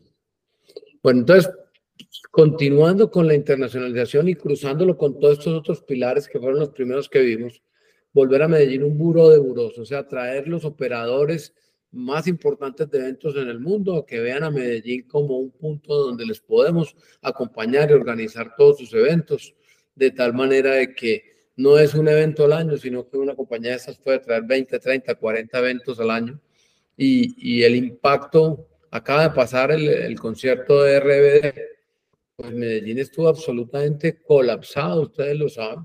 Las tarifas de los hoteles se multiplicaron por dos y hasta por tres durante esos tres días que la ciudad estuvo completamente transformada. Entonces, casi que uno de los objetivos tendría que ser que hiciéramos eventos, si no mensual, quincenalmente, eventos importantes de ciudad. Incluso no solo culturales, deportivos. Claro, Deportivos. O sea, fútbol, baloncesto, no sé. Ahí, por ejemplo, esa es parte de las ideas que tiene Wilder de convertirse a, Action Black en, un polo de, ese tipo de, eventos.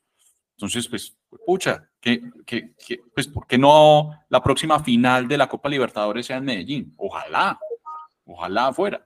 Pero eso hay que trabajarlo y eso hay que buscarlo. Y pues hay que traer, Darío, a estas compañías que son las que organizan estos eventos para que realmente les podamos mostrar. Eh, sé de unas personas que han venido hablando eh, para eventualmente Fórmula 1 en Medellín. O cuál es el segunda categoría que yo no me acuerdo, pero hay otra que no es tan importante como Fórmula 1 porque también es de atrae un público masivo. Bueno, no me acuerdo, pero se está trabajando en eso. Y todas estas confluencias, todas estas actividades a través de estas estrategias basadas en los pilares que les dijimos, pues yo creo que si ponemos unos indicadores y miramos dentro de 10 años, si logramos incentivar estas, eh, es, desarrollo de estos temas, tendremos una ciudad totalmente transformada. Yo, ustedes vieron, pues, eh, yo ya le disparé a la gente de la fundación de Solana y les dije, hey, yo quiero que Breakpoint 2024 sea en Medellín. Me dijeron, pues, ya está, ya está asegurado para Singapur, pero para el 2025 me dijeron, pues, conversemos. Y pues ya entonces eso empieza a ser de otro calibre, porque esos son 2.000 plus desarrolladores de alto turme que hablando sobre una de las tecnologías nacientes, pues que son de las más curiosas. Entonces, que se, que, que, se queden, que se queden tres de los 2000, que se queden viviendo acá. Entonces empieza uno a, a entender negocios de, otro tamaño y de otra velocidad, con unos múltiplos muchos más grandes que los negocios tradicionales que estamos acostumbrados a ver pues en esta, en esta ciudad. Sin duda. El, sexto punto es Antioquia como país y establecer relaciones directas desde ya con Antioquia Israel, Antioquia Asia y empezar a generar. Hay unas dinámicas directamente manejadas por nosotros con, con estos países. Ya hemos venido avanzando, ya con Antioquia Israel hemos hecho unos primeros eh, conversaciones y contactos. Y Hace todo el sentido, además, o sea, vuelvo a lo que hablaba al principio, es que somos, somos sefarditas, o sea, es que hay, hay, hay, hay una conexión eh, ancestral eh, en, en, muchos sentidos. Muchos de los comportamientos de los antioqueños son, son de, de, de, Israel. Sin duda, sin duda no. Muy chévere. Y, y, y, Petro, y Petro todo anti-Israel. Ah, pero es que ese también es anti antioqueño, entonces ah, estamos conectados. No hay discusión. No hay discusión. Es que no hay capaz de aguantarme las, las pullitas. No, está bien. No las dejé de echar, que eso le pone pimienta a las No, pero, pero ustedes se imaginan, yo lo hablaba con Gustavo, en este momento donde Antioquia como región le, le diga a Israel qué necesita. ¿Qué necesita, señores? No me preocupe. Pues, son unos mensajes muy potentes. Muy potentes. Voy a, esto es una anécdota un poco aparte. Hace unos años, bueno, hace unos años no, recordemos lo que hubo, el accidente que hubo del avión cerca del aeropuerto con, con, con el equipo de fútbol de Brasil. Y en una conversación que tuve con, con, no, con, con la gente de Brasil posterior a, a, ese evento, o sea, casi que era, o sea, eran unas demostraciones de afecto, de amistad, de cariño. Cerré el negocio porque les dije que yo era de Medellín, o sea, porque se dieron cuenta que yo era de Medellín. O sea, había un agradecimiento en lo, en lo que había hecho Medellín con, con ese accidente, unas conexiones y una cosa, y se hizo solo porque yo era de Medellín y de Antioquia, y había ocurrido eso. Es que somos seres humanos y la emoción y, y todo este tema de sentimientos prima muchas veces en las decisiones. Entonces, ahí Darío, pasas, por favor.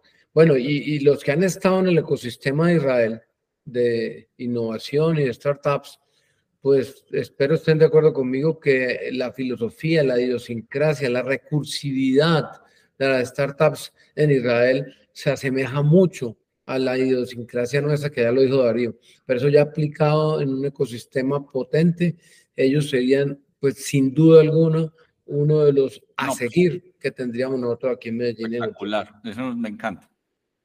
Entonces, dije que les aplazaba esto para ponérselos aquí lo de los nómadas digitales. Hombre, vamos a un Starbucks y hay cuatro mesas donde están unos señores de Bermudas tomándose un capuchino, eh, nómada digital, y no sabemos ese señor si es CFO de cualquier compañía, CEO de otra. Y yo lo que digo es, tenemos que primero crear una, así sea virtual, lo que sea, pero una ah, plataforma o agencia o oficina, como la queramos llamar, que le facilitemos la llegada a esas personas a la ciudad. Dos, que los mapeemos, entendamos los señores cuáles son sus experticias. Y tres, estoy seguro que si les damos la posibilidad de que se conecten con el ecosistema, pues van a estar también muy contentos porque estarán aportando y algún negocio también podrán crear. Entonces ese mapeo de los números digitales, el entendimiento de sus necesidades, que ya se ha hecho algo al respecto, y la inmersión o la conexión de esos nómadas digitales con el ecosistema local, yo creo que es una tarea que, que ya se ha hecho cosas, ¿no? Como acuerden que la premisa que les dije al principio es, no vamos a, a, a, a inventar y a descubrir el agua tibia, pero sí es a potencializar varias cosas que ya se vienen haciendo. Eh, potenciar y articular estrategias existentes y crear otras. Hombre, yo no sé si ustedes saben, pero Georgia Tech el Georgia Institute of Technology de Atlanta, que es una de las 10 Ivy Leagues de los Estados Unidos. Y eh, hago aquí, les cuento que eh, la semana pasada estuvimos con unos altos directivos de Georgia Tech y me dieron dos, dos, datos que yo no sé si ustedes saben, pero que yo no conocía. Uno, Georgia Tech y Emory, que es la otra eh, universidad importante de Atlanta, juntas son más grandes que Stanford. Y dos, el presupuesto de research, de investigación de Georgia Tech es más grande que el de MIT. Entonces yo le dije, esto es cierto, pues me lo ratificaron, pero entonces es una universidad potente muy grande. Y Georgia Tech decidió, por una endowment de un donante anónimo que le donó dos millones y medio de dólares para hacer un centro de innovación y emprenderismo en América Latina, y después de hacer un assessment por muchas ciudades, llegaron a la conclusión de que el sitio era Medellín.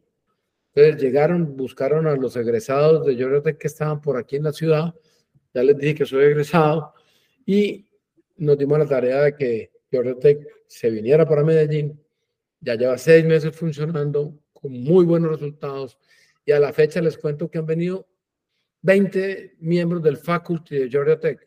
La mitad ya está diciendo que se quieren venir a vivir a Medellín. ¿Cierto? Espectacular. el networking de Georgia Tech y todo lo que eso significa, implica tenerlo aquí.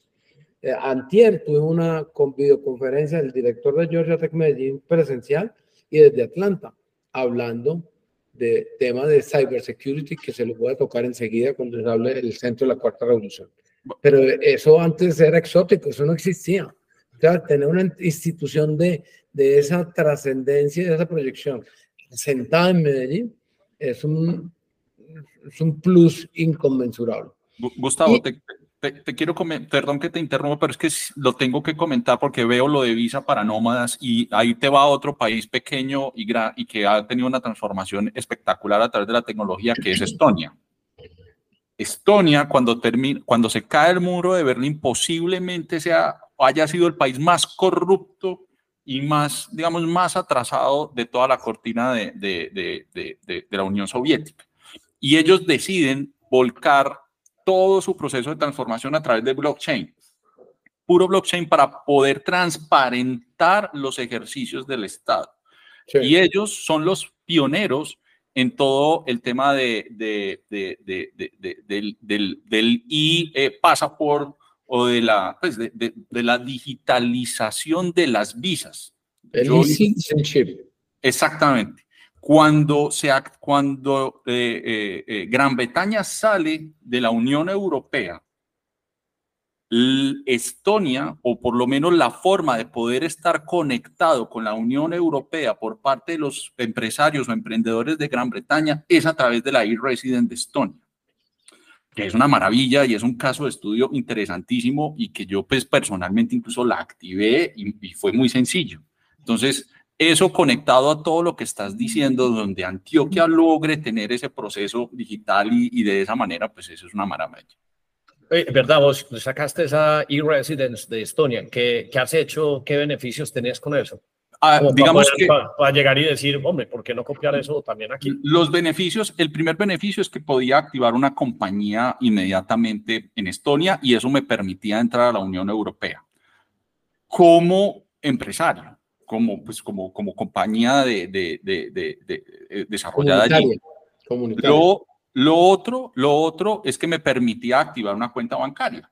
Entonces yo podía facturar eh, y podía cobrar en euros, pero incluso Estonia proponía que se fuera a través de las criptomonedas. De hecho, es por donde más, eh, digamos, desarrollo han tenido muchos nómadas digitales utilizan la e-resident para activar negocios a través de criptos. No, es, una, es, es, un caso espectacular. Es un caso espectacular. Lo tenía que porque lo tenías aquí. te cuento, Darío, que la Andy hace como cinco años trajo al director de, eh, de la agencia de, internet, de digitalización de, de, Estonia, que se llama Martin Kavets. Yo me acerqué a él y estuve visitando Estonia y estuve viendo todo lo que tenían allá. Y realmente es un país relativamente pequeño en población, pero es la mejor forma de ver la digitalización tecnológica del ciudadano la interacción con el Estado de la manera asombrosa. Es, hermoso, es hermoso. Y creo, que tiene los mejores internets que hay en el mundo. Puede que tengan huecos las calles, pero internet es perfecto. Sí, pero Darío, yo tengo entendido, pero ahí sí para que lo, lo busquemos, que no estoy seguro, que al contrario de lo que dijiste, Estonia era donde hacían todo el tema satelital y espacial de la Unión Soviética y que por eso hay tanto afinidad o cercanía con la tecnología. Pero es posible, no, no, es posible, pero, pero, pero digamos la corrupción era rampante. Eso sí, era un, tema complicado. Entonces aquí... Que dijiste, espérate que quiero soltar una. Ahorita que, es que, que, que si es tecnología satelital, otro punto que deberíamos hacerle fuerza, pero esto pues, eh, vos sabes que eh, cuando este último, el, último cohete después de Musk, eh, el fin de semana pasado, el que... Sí, pero ustedes saben que mientras más cerca esté un lanzamiento de cohetes a la línea ecuatorial, más barato es mandar los cohetes. Correcto. O sea, ese papá, eh, ¿qué, ¿qué, tiene Colombia que no tiene Estados Unidos? Está más cerca de la línea ecuatorial. Por eso la Guayana.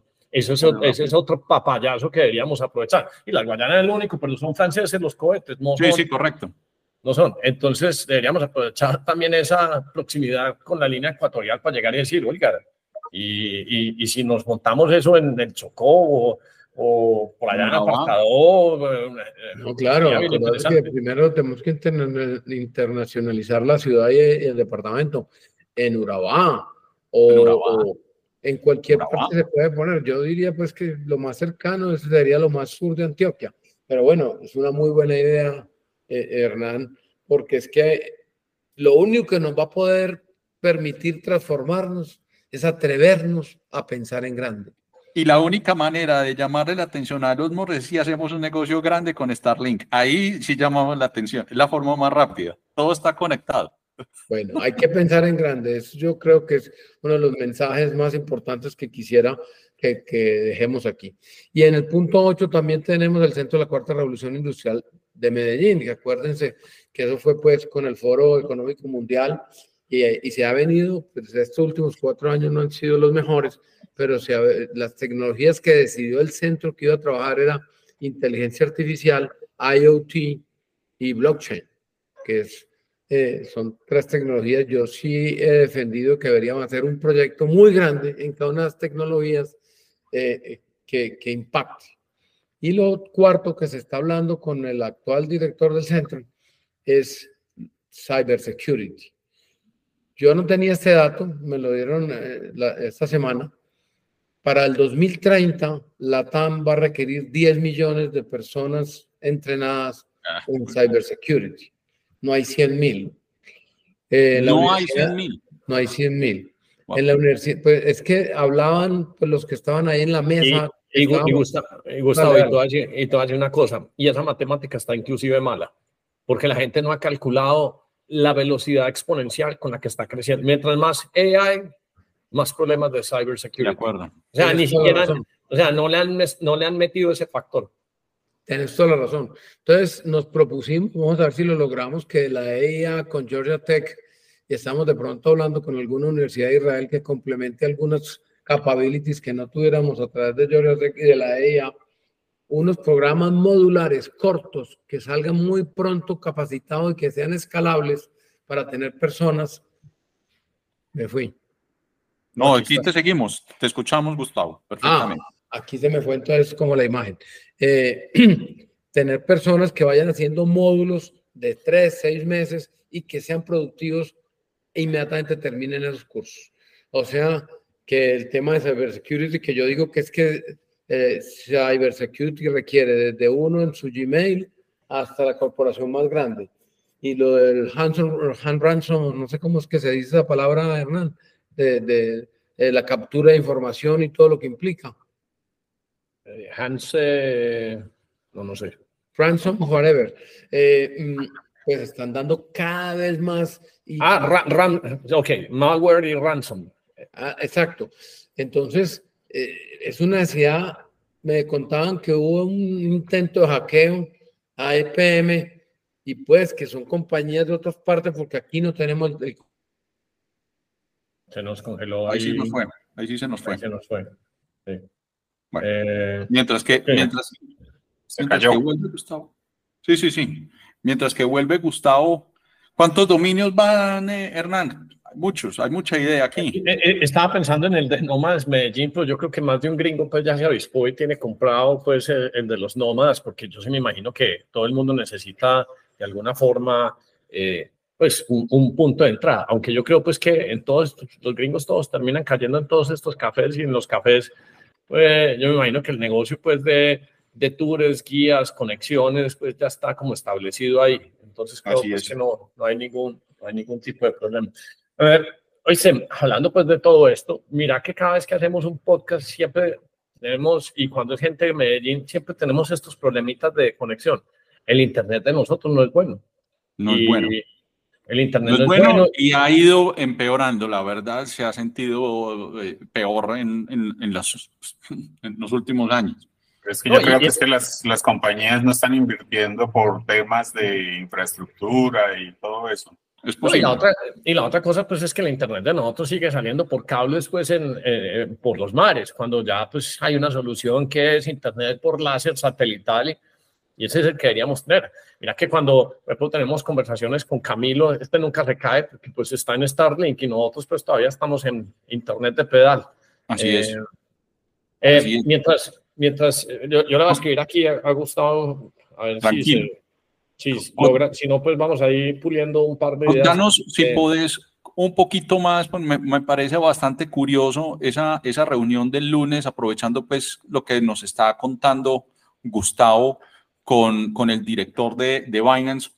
¿Qué es lo que estás viendo ahí o qué es lo que estás esperando? No, es que mira, Gustavo llegó y me mostró la presentación y, y, vos sabes que yo soy más como de acción porque le creo más al pequeño iteración, experimento y dice, bueno, si si, si vamos a hablar que Medellín Cyber tal cosa, cripto, pues entonces traigamos a compañías grandes para que y la vamos a traer no para estar en Ruta N, porque qué pereza ir a trabajar a Ruta N en ese o sea, la gente quiere estar conectada es en, en sitios bonitos, en el network, en el poblado, tal cosa. Entonces, eh, pues la idea era, pues, yo conozco pues al CEO de Binance, tirémosle, como dicen los gringos, eh, eh, o sea, toda la cocina entera throw the kitchen at it y digan qué quieren para que ustedes se vengan para acá. Y entonces son un equipo de 80 personas, pero imagina si vos ya empezás y decís que, que Binance está en Medellín, los proyectos y los APIs y las cosas diferentes que podrían pasar. Entonces, lo que vamos a hacer es como un workshop donde vamos a mencionar qué productos tienen ellos y decir, hombre, eh, por lo menos 10 hoteles en, en, Medellín ya deberían sí o sí tener el QR code para poder pagar con, pagar, con cripto. ¿Por qué? Porque tengo un montón de gente. O sea, pequeños experimentos que nos vayan dictaminando cuáles son las futuras inversiones y poder traer más compañías. Y si Binance pues no se mueve, entonces eh, pues nos traemos a Coinbase. Mire que Coinbase, mire todo lo que pasó en Argentina. O sea, Brian Armstrong en Coinbase, hey, ¿cómo puedo ayudar para avanzar cripto en Argentina? Entonces Coinbase pues, para Argentina, pero podría ser pues también para Medellín. Gustavo, seguimos ahí pues con, con, con los puntos que ya te caíste ahí. E, y estábamos diciendo que ese es otro de los chicharroncitos que tenemos que arreglar en esta ciudad. ¿Cuántos podcasts hemos hecho nosotros donde siempre tenemos problemas de Internet? ¿Por qué? Porque todos estamos saliendo por un cable en el, Atlántico limitado y, y, fraccionado vendido por estas compañías. Cuando hay una tecnología que es el láser satelital que nos pone acá y no tenemos estos problemitas pues de los podcasts caídos. Estamos de acuerdo. Eh, entonces, lo del Centro de la Cuarta Revolución y todo el tema de Cybermet también sería potentísimo. Eh, y estamos incentivándolo y lo que estabas diciendo de Binance y, y, todo lo que tenga que ver alrededor de las criptomonedas, pues ya ahí, eh, si logramos un Binance o, Coinbase, como dices, ya sería un gran paso adelante, que volvemos, yo hablo de poner a Medellín en coordenadas X, Y, Z en el mundo. Y ahí, que esto lo hablaba con Hernán y paso el punto número nueve, los micro detalles eh, espérate, espérate, que es que yo no soy capaz de aguantarme las historias que me llegan. Dale, dale. Por, porque digamos que muchas veces esto no solo es una conversación, sino que también sirve para reflexionar por qué nos pasan las cosas que nos pasan. Esto puede ser cuasi chisme, pero ustedes saben que cuando es chisme, pues eh, eh, mucho, mucho termina siendo cierto. Estábamos hablando de tener grandes negocios, un Binance, un, cualquiera de estas cosas. Yo no entiendo por qué, por ejemplo, ¿Por qué Nubank no? Pues, o sea, ¿por qué Brasil? Obviamente porque Brasil es más grande, pero Nubank debería estar en Medellín. Ustedes saben que, y esto ha pasado dos veces, ustedes saben que David Vélez le dijo a Bancolombia, oiga, ¿ustedes por qué no mm. invierten en, en, en Nubank? Adivinen cuál fue la Me imagino la respuesta. ¿Cuál fue la respuesta de Bancolombia? Yo, yo, yo, yo la quiero decir. Ustedes, pero ustedes se imaginan que si hubieran, o sea, si hubieran invertido pues a través de Bancolombia podría uno ejercer algún tipo de presión y decir, oiga, Eh, y no sé si, si fue Bancolombia, terminó después siendo pues con los dueños de Bancolombia, pues que son un par de familias que, que, que conocemos, pero ustedes se imaginan la diferencia de poder tener algún tipo de headquarter de New Bank en Medellín versus tenerlo en Brasil. ¿Se imaginan el tamaño de diferencia, impacto, negocio? Que me hace acordar también de otra historia de hace mucho tiempo cuando estaba levantando plata para, para, para esta compañía, para Just. Ustedes saben que por allá en 1981, 82, el, el gerente o el fundador de Starbucks se llama John Schultz, algo así. Ese tipo se vino en los 80 a, a, a, la Federación de Cafeteros. A, la Federación de Cafeteros. Les dije, oiga, eh, dos milloncitos de dólares por el 20% de esta marquita en café. ¿Y qué correspondió la, la, Federación Nacional de Cafeteros? No, nosotros tenemos buques, esto es un y que eso jamás sería marca. Eran dueños del 20% de Starbucks, pero pues, que las ven pasar y, y, y, no hacen nada. Esas historias hay un montón. Qué, qué pena me gustaba, pues que no me no, mis anécdotas. Son muy buenas tus anécdotas, Hernán. Entonces yo le decía Hernán, ¿con quién tenemos que hablar en Apple? ¿Con quién tenemos que hablar en Samsung? Para que cuando en el celular o en cualquier dispositivo electrónico vamos a poner la hora en la que queremos que esté eh, registrado ese dispositivo, nos aparezca Medellín. Yo tengo una amiga. Ese, ese, es un micro detalle muy chévere. Te, te, voy a decir, de todo lo que me has mostrado, Gustavo, esta me, pare, me parece tan sencilla, pero tan lógica e importante. Claro. o sea, de todo lo que me...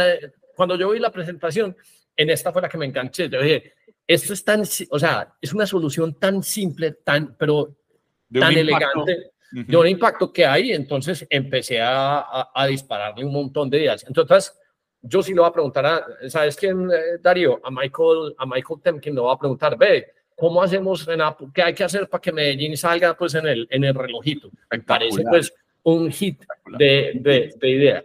Eh, pero súper, súper, súper hit. Ahí um, vuelve y aparece lo de Medellín coordenadas XYZ, es que tenemos que ser visibles. Y, y, y ahí, ahí, entonces ahí donde me puse a, a volar. Y cuando Gustavo me dijo eso, yo, mira, ¿sabes qué, hombre, Gustavo? Tenemos que ver si con Ruta N o con EPM entonces, tenemos que montarnos, por ejemplo, un validador de, de, de, Solana en Medellín, simplemente para que cuando salga el mapita de validadores, entonces salga el puntico de, de, de Medellín. Salga el puntico de Medellín. Entonces dice, ah, pero es que hay un validador. Entonces, mire lo que pasa. Si hay validadores, entonces hay programadores. Entonces la gente dice, ah, si, si, ya está físicamente pues un servidor de esos haciendo la validación pues, de los solanas, pues entonces hay un ecosistema. Y de ahí para adelante se empiezan a desarrollar más, más cosas. Darío, vos y yo hicimos una pequeña inversión en, mire que lo mencionó Gustavo, en IoTs. Sí, okay. Uh -huh. Los IoT son estos repetidorcitos para que pues, eh, lo, los aparatos brutos se comuniquen, hagan la actualización de las temperaturas. Ah, nosotros, sí o sí, ¿sabes qué deberíamos hacer, Gustavo? Ya, otro dominio, ah, Gustavo, se viene. Otro dominio, no, otro dominio. No, es, es, ese ya lo tenemos porque lo tenemos en 10 AM Stake. Nosotros ahí en este momento, pero nosotros deberíamos tener mínimo mil hotspots de Helium. Mínimo, mínimo. Mínimo. Mínimo mil, mil hotspots de Helium. ¿Para qué? Para que se comuniquen todos los equipos y entonces llegue la gente de Helium y qué está pasando. Deberíamos sí o sí comprar, hay unos dashcams eh, que este, es Hype Macro. Ustedes saben que hay una competencia, hecho también todo esto hecho en Solana, de unas pequeñas camaritas que se ponen en, en los taxis, en los Ubers, y están mapeando todo. O sea, tomándole fotos para hacer unos, unos, unos mapas que se crecen a una velocidad mucho más rápido que, que vía crowdsourcing que lo que hace tradicionalmente eh, Google. Google. ¿Se, imaginan, ¿Se imaginan ustedes nosotros que la gente de Mapper vea, oye, ¿qué está pasando en esta ciudad? ¿Cuáles son estos locos que empezaron ya a, a, a, hacer las rutas de absolutamente todo en Medellín? Entonces, en ese sentido, sería buenísimo. Y la otra que me gusta, así, muchas veces no son porque den dinero, sino simplemente para crear esas anclas digitales o esos micro detalles, como menciona Gustavo. O sea, sí o sí, si nosotros somos capaces de hacer alumbrados en el río Medellín, ¿Por qué no poner, y esto lo podríamos hacer a través de Gabriel Bedoya, un mini contenedor en el río Medellín con una pequeñita rueda Pelton? Es decir, es que aquí el río Medellín se está utilizando para minar, para minar. Bitcoin. No tiene, que ser, no, tiene que ser, no tiene que ser rentable, tiene que ser visible para que la gente diga, pero que estos locos que están haciendo, cómo están aprovechando la fuerza hidráulica del río para minar. Y, y eso es un proyecto pues que uno necesita es el permiso de locación, le mete, imagínate el impacto y cómo pone uno a la gente a volar. Obviamente pues eh, verá uno ya cosas piratas, todas las cascadas de, de o quebradas de, de, de Medellín o mini rueditas Pelton, pero, pero es, son las señales que se mandan. Y eso empieza, ¿sabes qué? Eso empieza a aparecer en todos esos hashes y empieza a decir, hombre, se está minando Bitcoin en esta ciudad. Entonces así cogemos a los grandes mineros, a los, a los ClearSpark, a los Mara, a los Riot, que es lo que están haciendo en Salvador. Hombre, usted me está dando mi energía geotermal, porque entonces no nos venimos y abrimos una de esas compañías pues en Medellín que tiene tanta fuerza hidráulica y que no tienes que ser proyectos pues tamaño represa, sino que son eh, eh, aprovechar pues las condiciones geográficas que nos da la ciudad. Ahí, mira que con un solo decir, no, es que debería salir la ciudad de Medellín, porque es que uno le sale Cupertino. Pues si sale Cupertino, porque claro, y te sale Barcelona, y te sale, muchas ciudades que no son capitales. Y, a partir de eso, y a partir de eso, entonces hacer como, sí, eh, eh, empezar a llenar proyectos de pequeñas de pequeñas fotos digitales en las diferentes tecnologías existentes. Y entonces que la carta de presentación sea la ciudad de Medellín, eh, se está minando hash rate aquí X, eh, validador Solana aquí, eh, Mapper acá, eh, tiene, eh, ¿cómo se dice eso, Gustavo?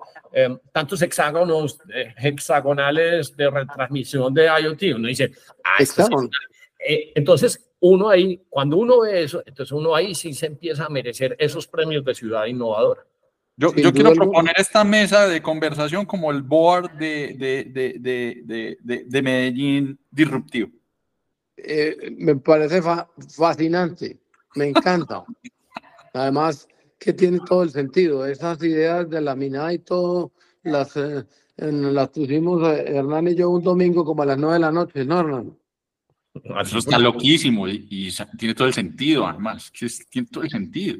Darío, y no son ideas difíciles, o sea, no, no, no, no, yo sé, con o sea, yo sé cuánto vale un validador de Solana. Eso vale más o menos 4.500, pero necesita uno que la conexión de Internet no nos caiga a nosotros. Si uno necesita mínimo una giga de transferencia, pero pues en Medellín hay data centers para hacer eso. Puede que no sea rentable, pero sale el bendito bicho ahí. Entonces así nos da para llegar y decirle a la fundación de Solana o llamar a Anatoly Yankovenko y decirle, Parce, que que nosotros estamos haciendo acá.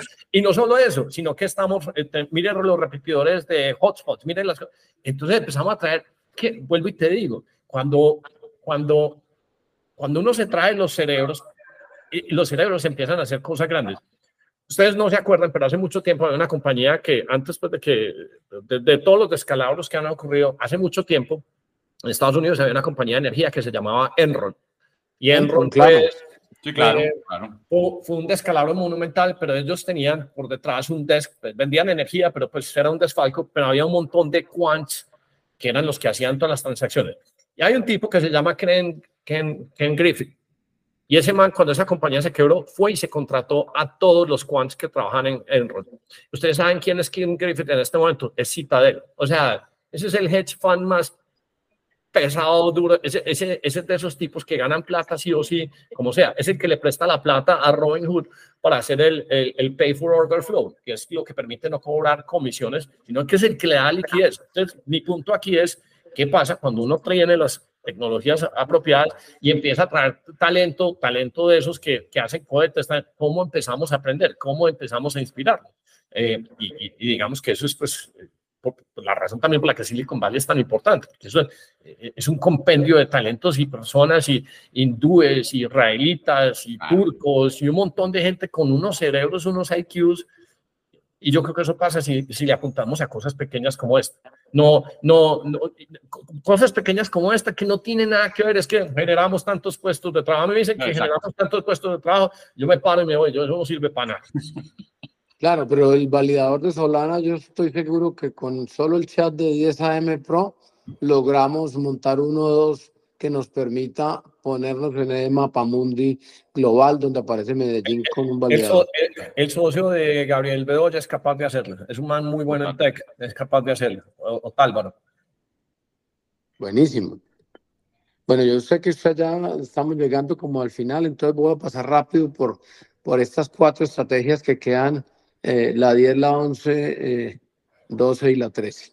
en este mapeo de ecosistema, yo lo que digo es busquemos una banca boutique de inversión que seleccione un número plural de compañías en Estados Unidos, en Europa y en Asia, y que analicemos juiciosamente su visión estratégica a uno, a cinco y a diez años. Y ver dentro de esa visión estratégica qué tenemos, tenemos en Medellín o en Antioquia que les podamos ofrecer. Y ya con ese match, ahí sí generar unas reuniones de calidad donde vayamos y les podamos ofrecer lo que a ellos les haga sentido y traernos para Medellín y Antioquia un número plural de compañías. Como decía lo de vainas, como decía todas las demás, esto es aplicable a todos los sectores económicos. Y ese eh, yo espero que lo podamos fondear a través de los gobiernos entrantes y seleccionar una, una compañía que nos haga un buen estudio corto, eh, sin mucho tema, sino con entender muy bien qué les hace sentido a estas compañías y traerlas aquí. O hacemos la ruta que me gusta a mí, la del emprendedor, que decir, no, yo conozco este, este, y que escriban de una vez por el chat y miremos cómo estamos haciendo. Mira que en menos de una semana, en menos de una semana nos trajimos una de las compañías que creo que puede ser de las más importantes del mundo y decimos, venga, venga, venga ¿qué, hacemos para que, para que usted esté en Medellín? Claro, esto te iba a decir, y de hecho tú sabes que la semana entrante ya tenemos una, ese workshop para ver pues qué es lo que necesitan, a ver cómo se los podemos eh, eh, por lo menos proveer. Antioquia Internacional, pues hombre, sabemos que es eh, en Medellín y en Colombia en general, pero Medellín y Antioquia hablamos un muy buen español. Entonces, ¿por qué no potencializamos? El español está ahora eh, disparado en el mundo, todo el mundo quiere aprender a hablar español, pues hagamos unas academias importantes, significativas, donde así como el modelo económico en Estados Unidos hay tantos centros de aprendizaje de inglés, pues hagamos aquí en Medellín, en Antioquia, centros de aprendizaje de español bien estructurados y bien montados. coger a nuestros guías turísticos de los municipios y capacitarlos, formarlos, darles bilingüismo, de tal manera que podamos eh, la estancia promedio de un turista porque tenemos un portafolio de destinos que ofrecerle dentro de Medellín y Antioquia que les haga sentido.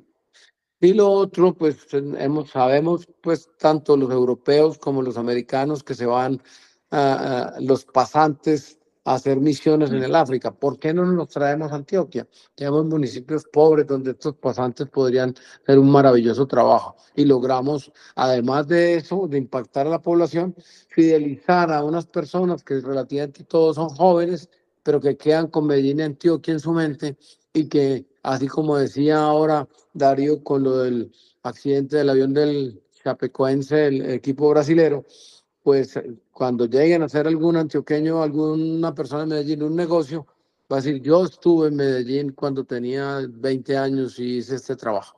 Entonces es una fidelización también que tiene un impacto a mediano y a largo plazo. El hermanamiento de ciudades, seguir con el proceso de hermanamiento de ciudades. Eh, Jorge Londoño de la Cuesta, el ex gerente de PM en la alcaldía inicial de Federico Gutiérrez, tiene una idea que a mí me ha parecido muy buena y es hacer como un eje de las cuatro M's. Medellín, Monterrey, Miami y Montreal. Eh, y encontrar afinidades y ponernos a trabajar como con un hilo conductor que sea un gana-gana para todos. Finalmente, la creación de una oficina de internacionalización.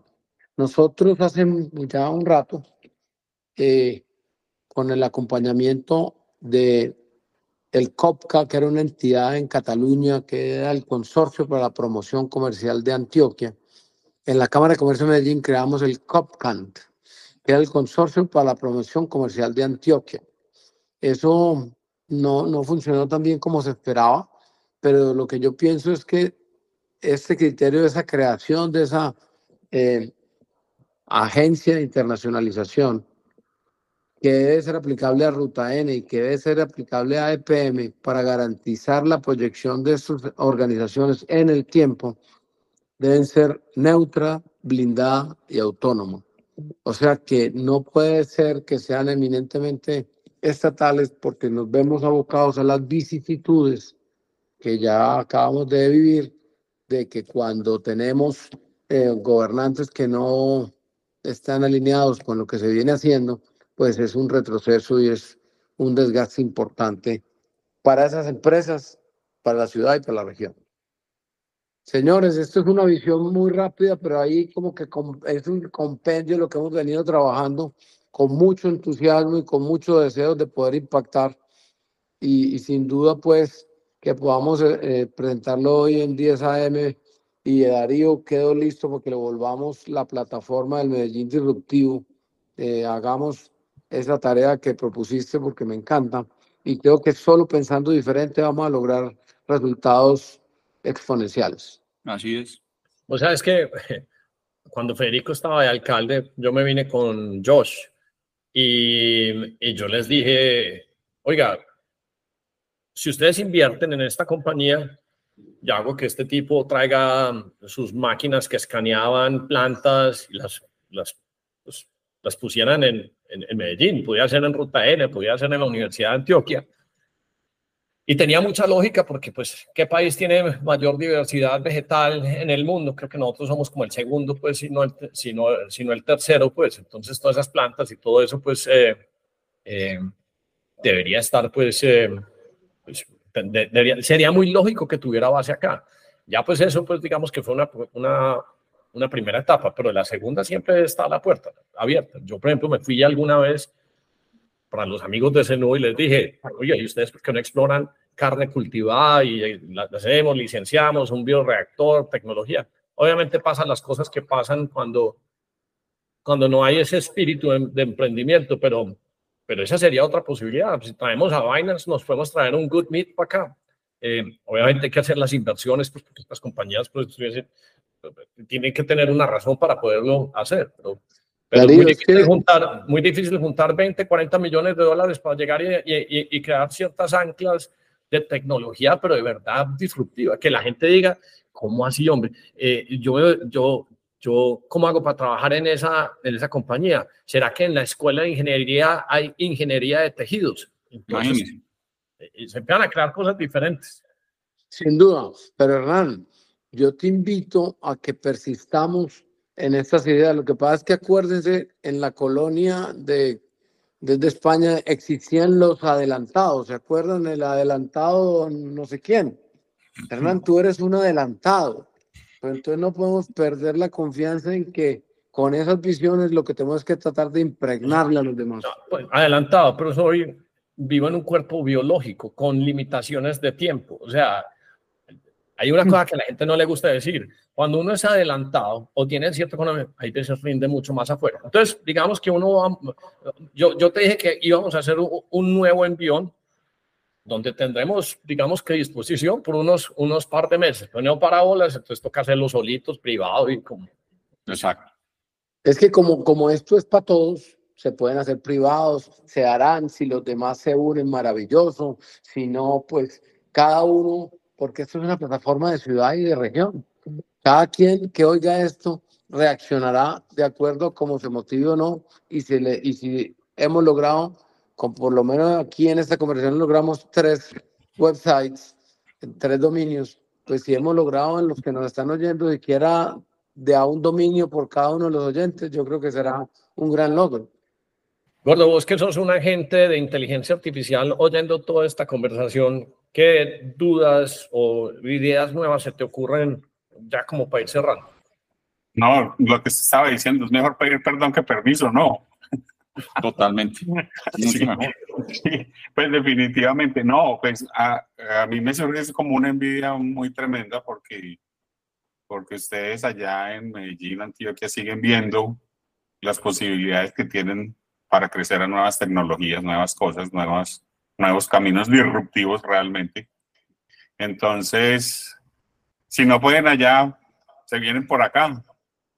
Pereira nos recibe y, ya, para ir, cerrando, porque me gusta asimilar las conversaciones, otro amigo del chat, y, es, y, esto, y esto es, pues, porque una cosa es pensar en tecnologías y pensar en las posibilidades, pero lo otro es que tenemos que entender también la idiosincrasia de las personas que somos, o sea, somos buenos trabajadores, pero esta semana hubo una conversación con un amigo que me dijo, Bernán, es que es muy difícil que pasen cosas nuevas en una ciudad como Medellín simplemente por una, una cosa que es bastante, es, es muy obvia, pero la gente no la ve. Y es que en Medellín no hay relevo patrimonial. y, y, y, y, eso pasa pues porque la gente está viviendo más, pero cuando no hay relevo patrimonial, quiere decir que el que hizo su fortuna a los 30, a los 40 y llega a los 60, todavía no ha hecho ese cambio, no ha hecho esa entrega. Entonces, su, su, su apetito de riesgo se disminuye o dejó de aprender, que ese es un grandísimo problema. La mayoría de la gente que ya tiene plus tantos años dejó de aprender. Y cuando uno deja de aprender, entonces deja de, de, de, asumir nuevos riesgos o explorar nuevas, nuevas oportunidades. En esencia, esa es la verdadera razón por la cual Silicon Valley existe. Eso se lo he dicho yo a mucha gente. Silicon Valley no es la tecnología, es el relevo patrimonial. Eso quiere decir que el que fundó Intel invirtió en Apple, el de Apple luego invirtió Uber, el de Uber invirtió en Facebook. O sea, siempre hay un relevo patrimonial, porque cuando usted le pega a los 25 años a, no sé, 5 o 10 millones de dólares, usted va a invertir en el de 19. Y esa escalita de relevo patrimonial es la única y verdadera razón por la cual Silicon Valley existe.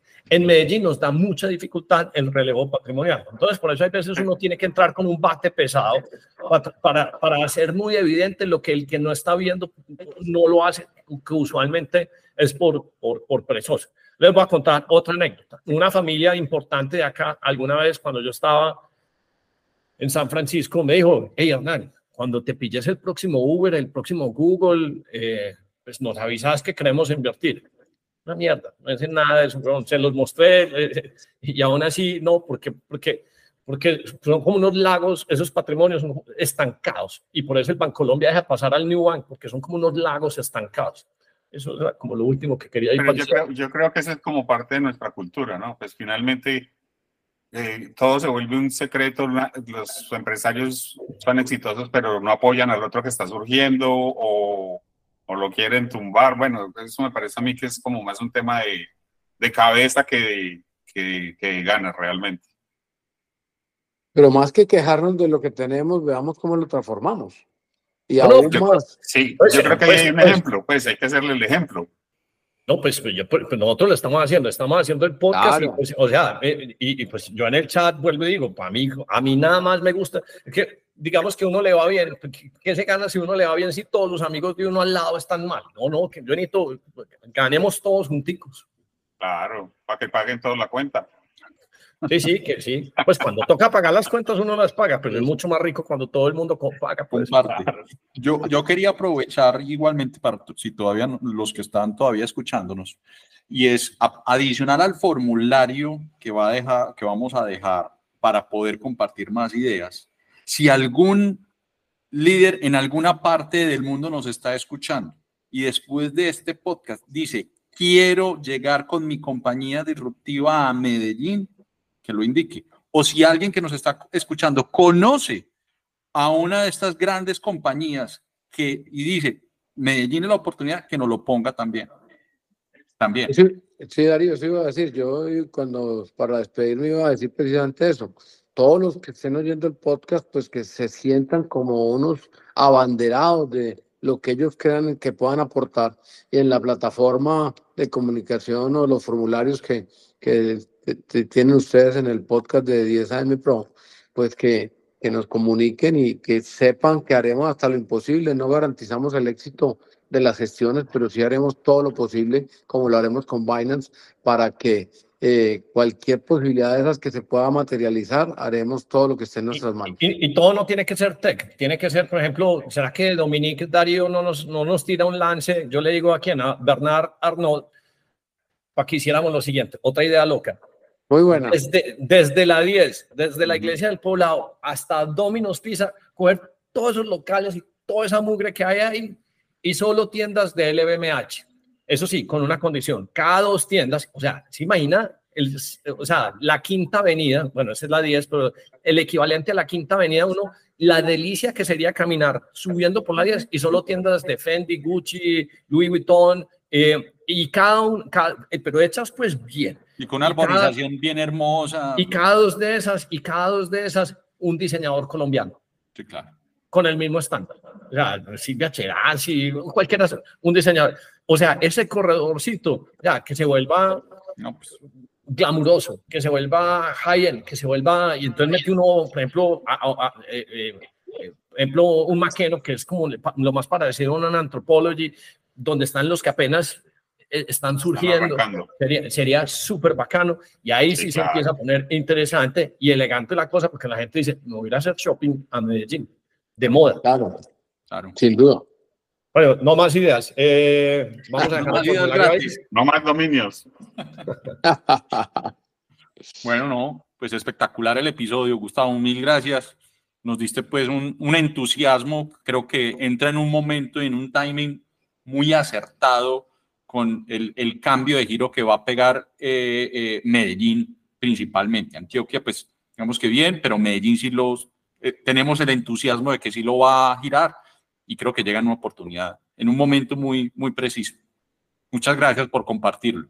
A ustedes por la invitación y que quede ya institucionalizado el Medellín disruptivo, que estoy listo para acompañar en todas estas iniciativas. Súper, muy bacano todo. Muchas gracias. Hasta luego.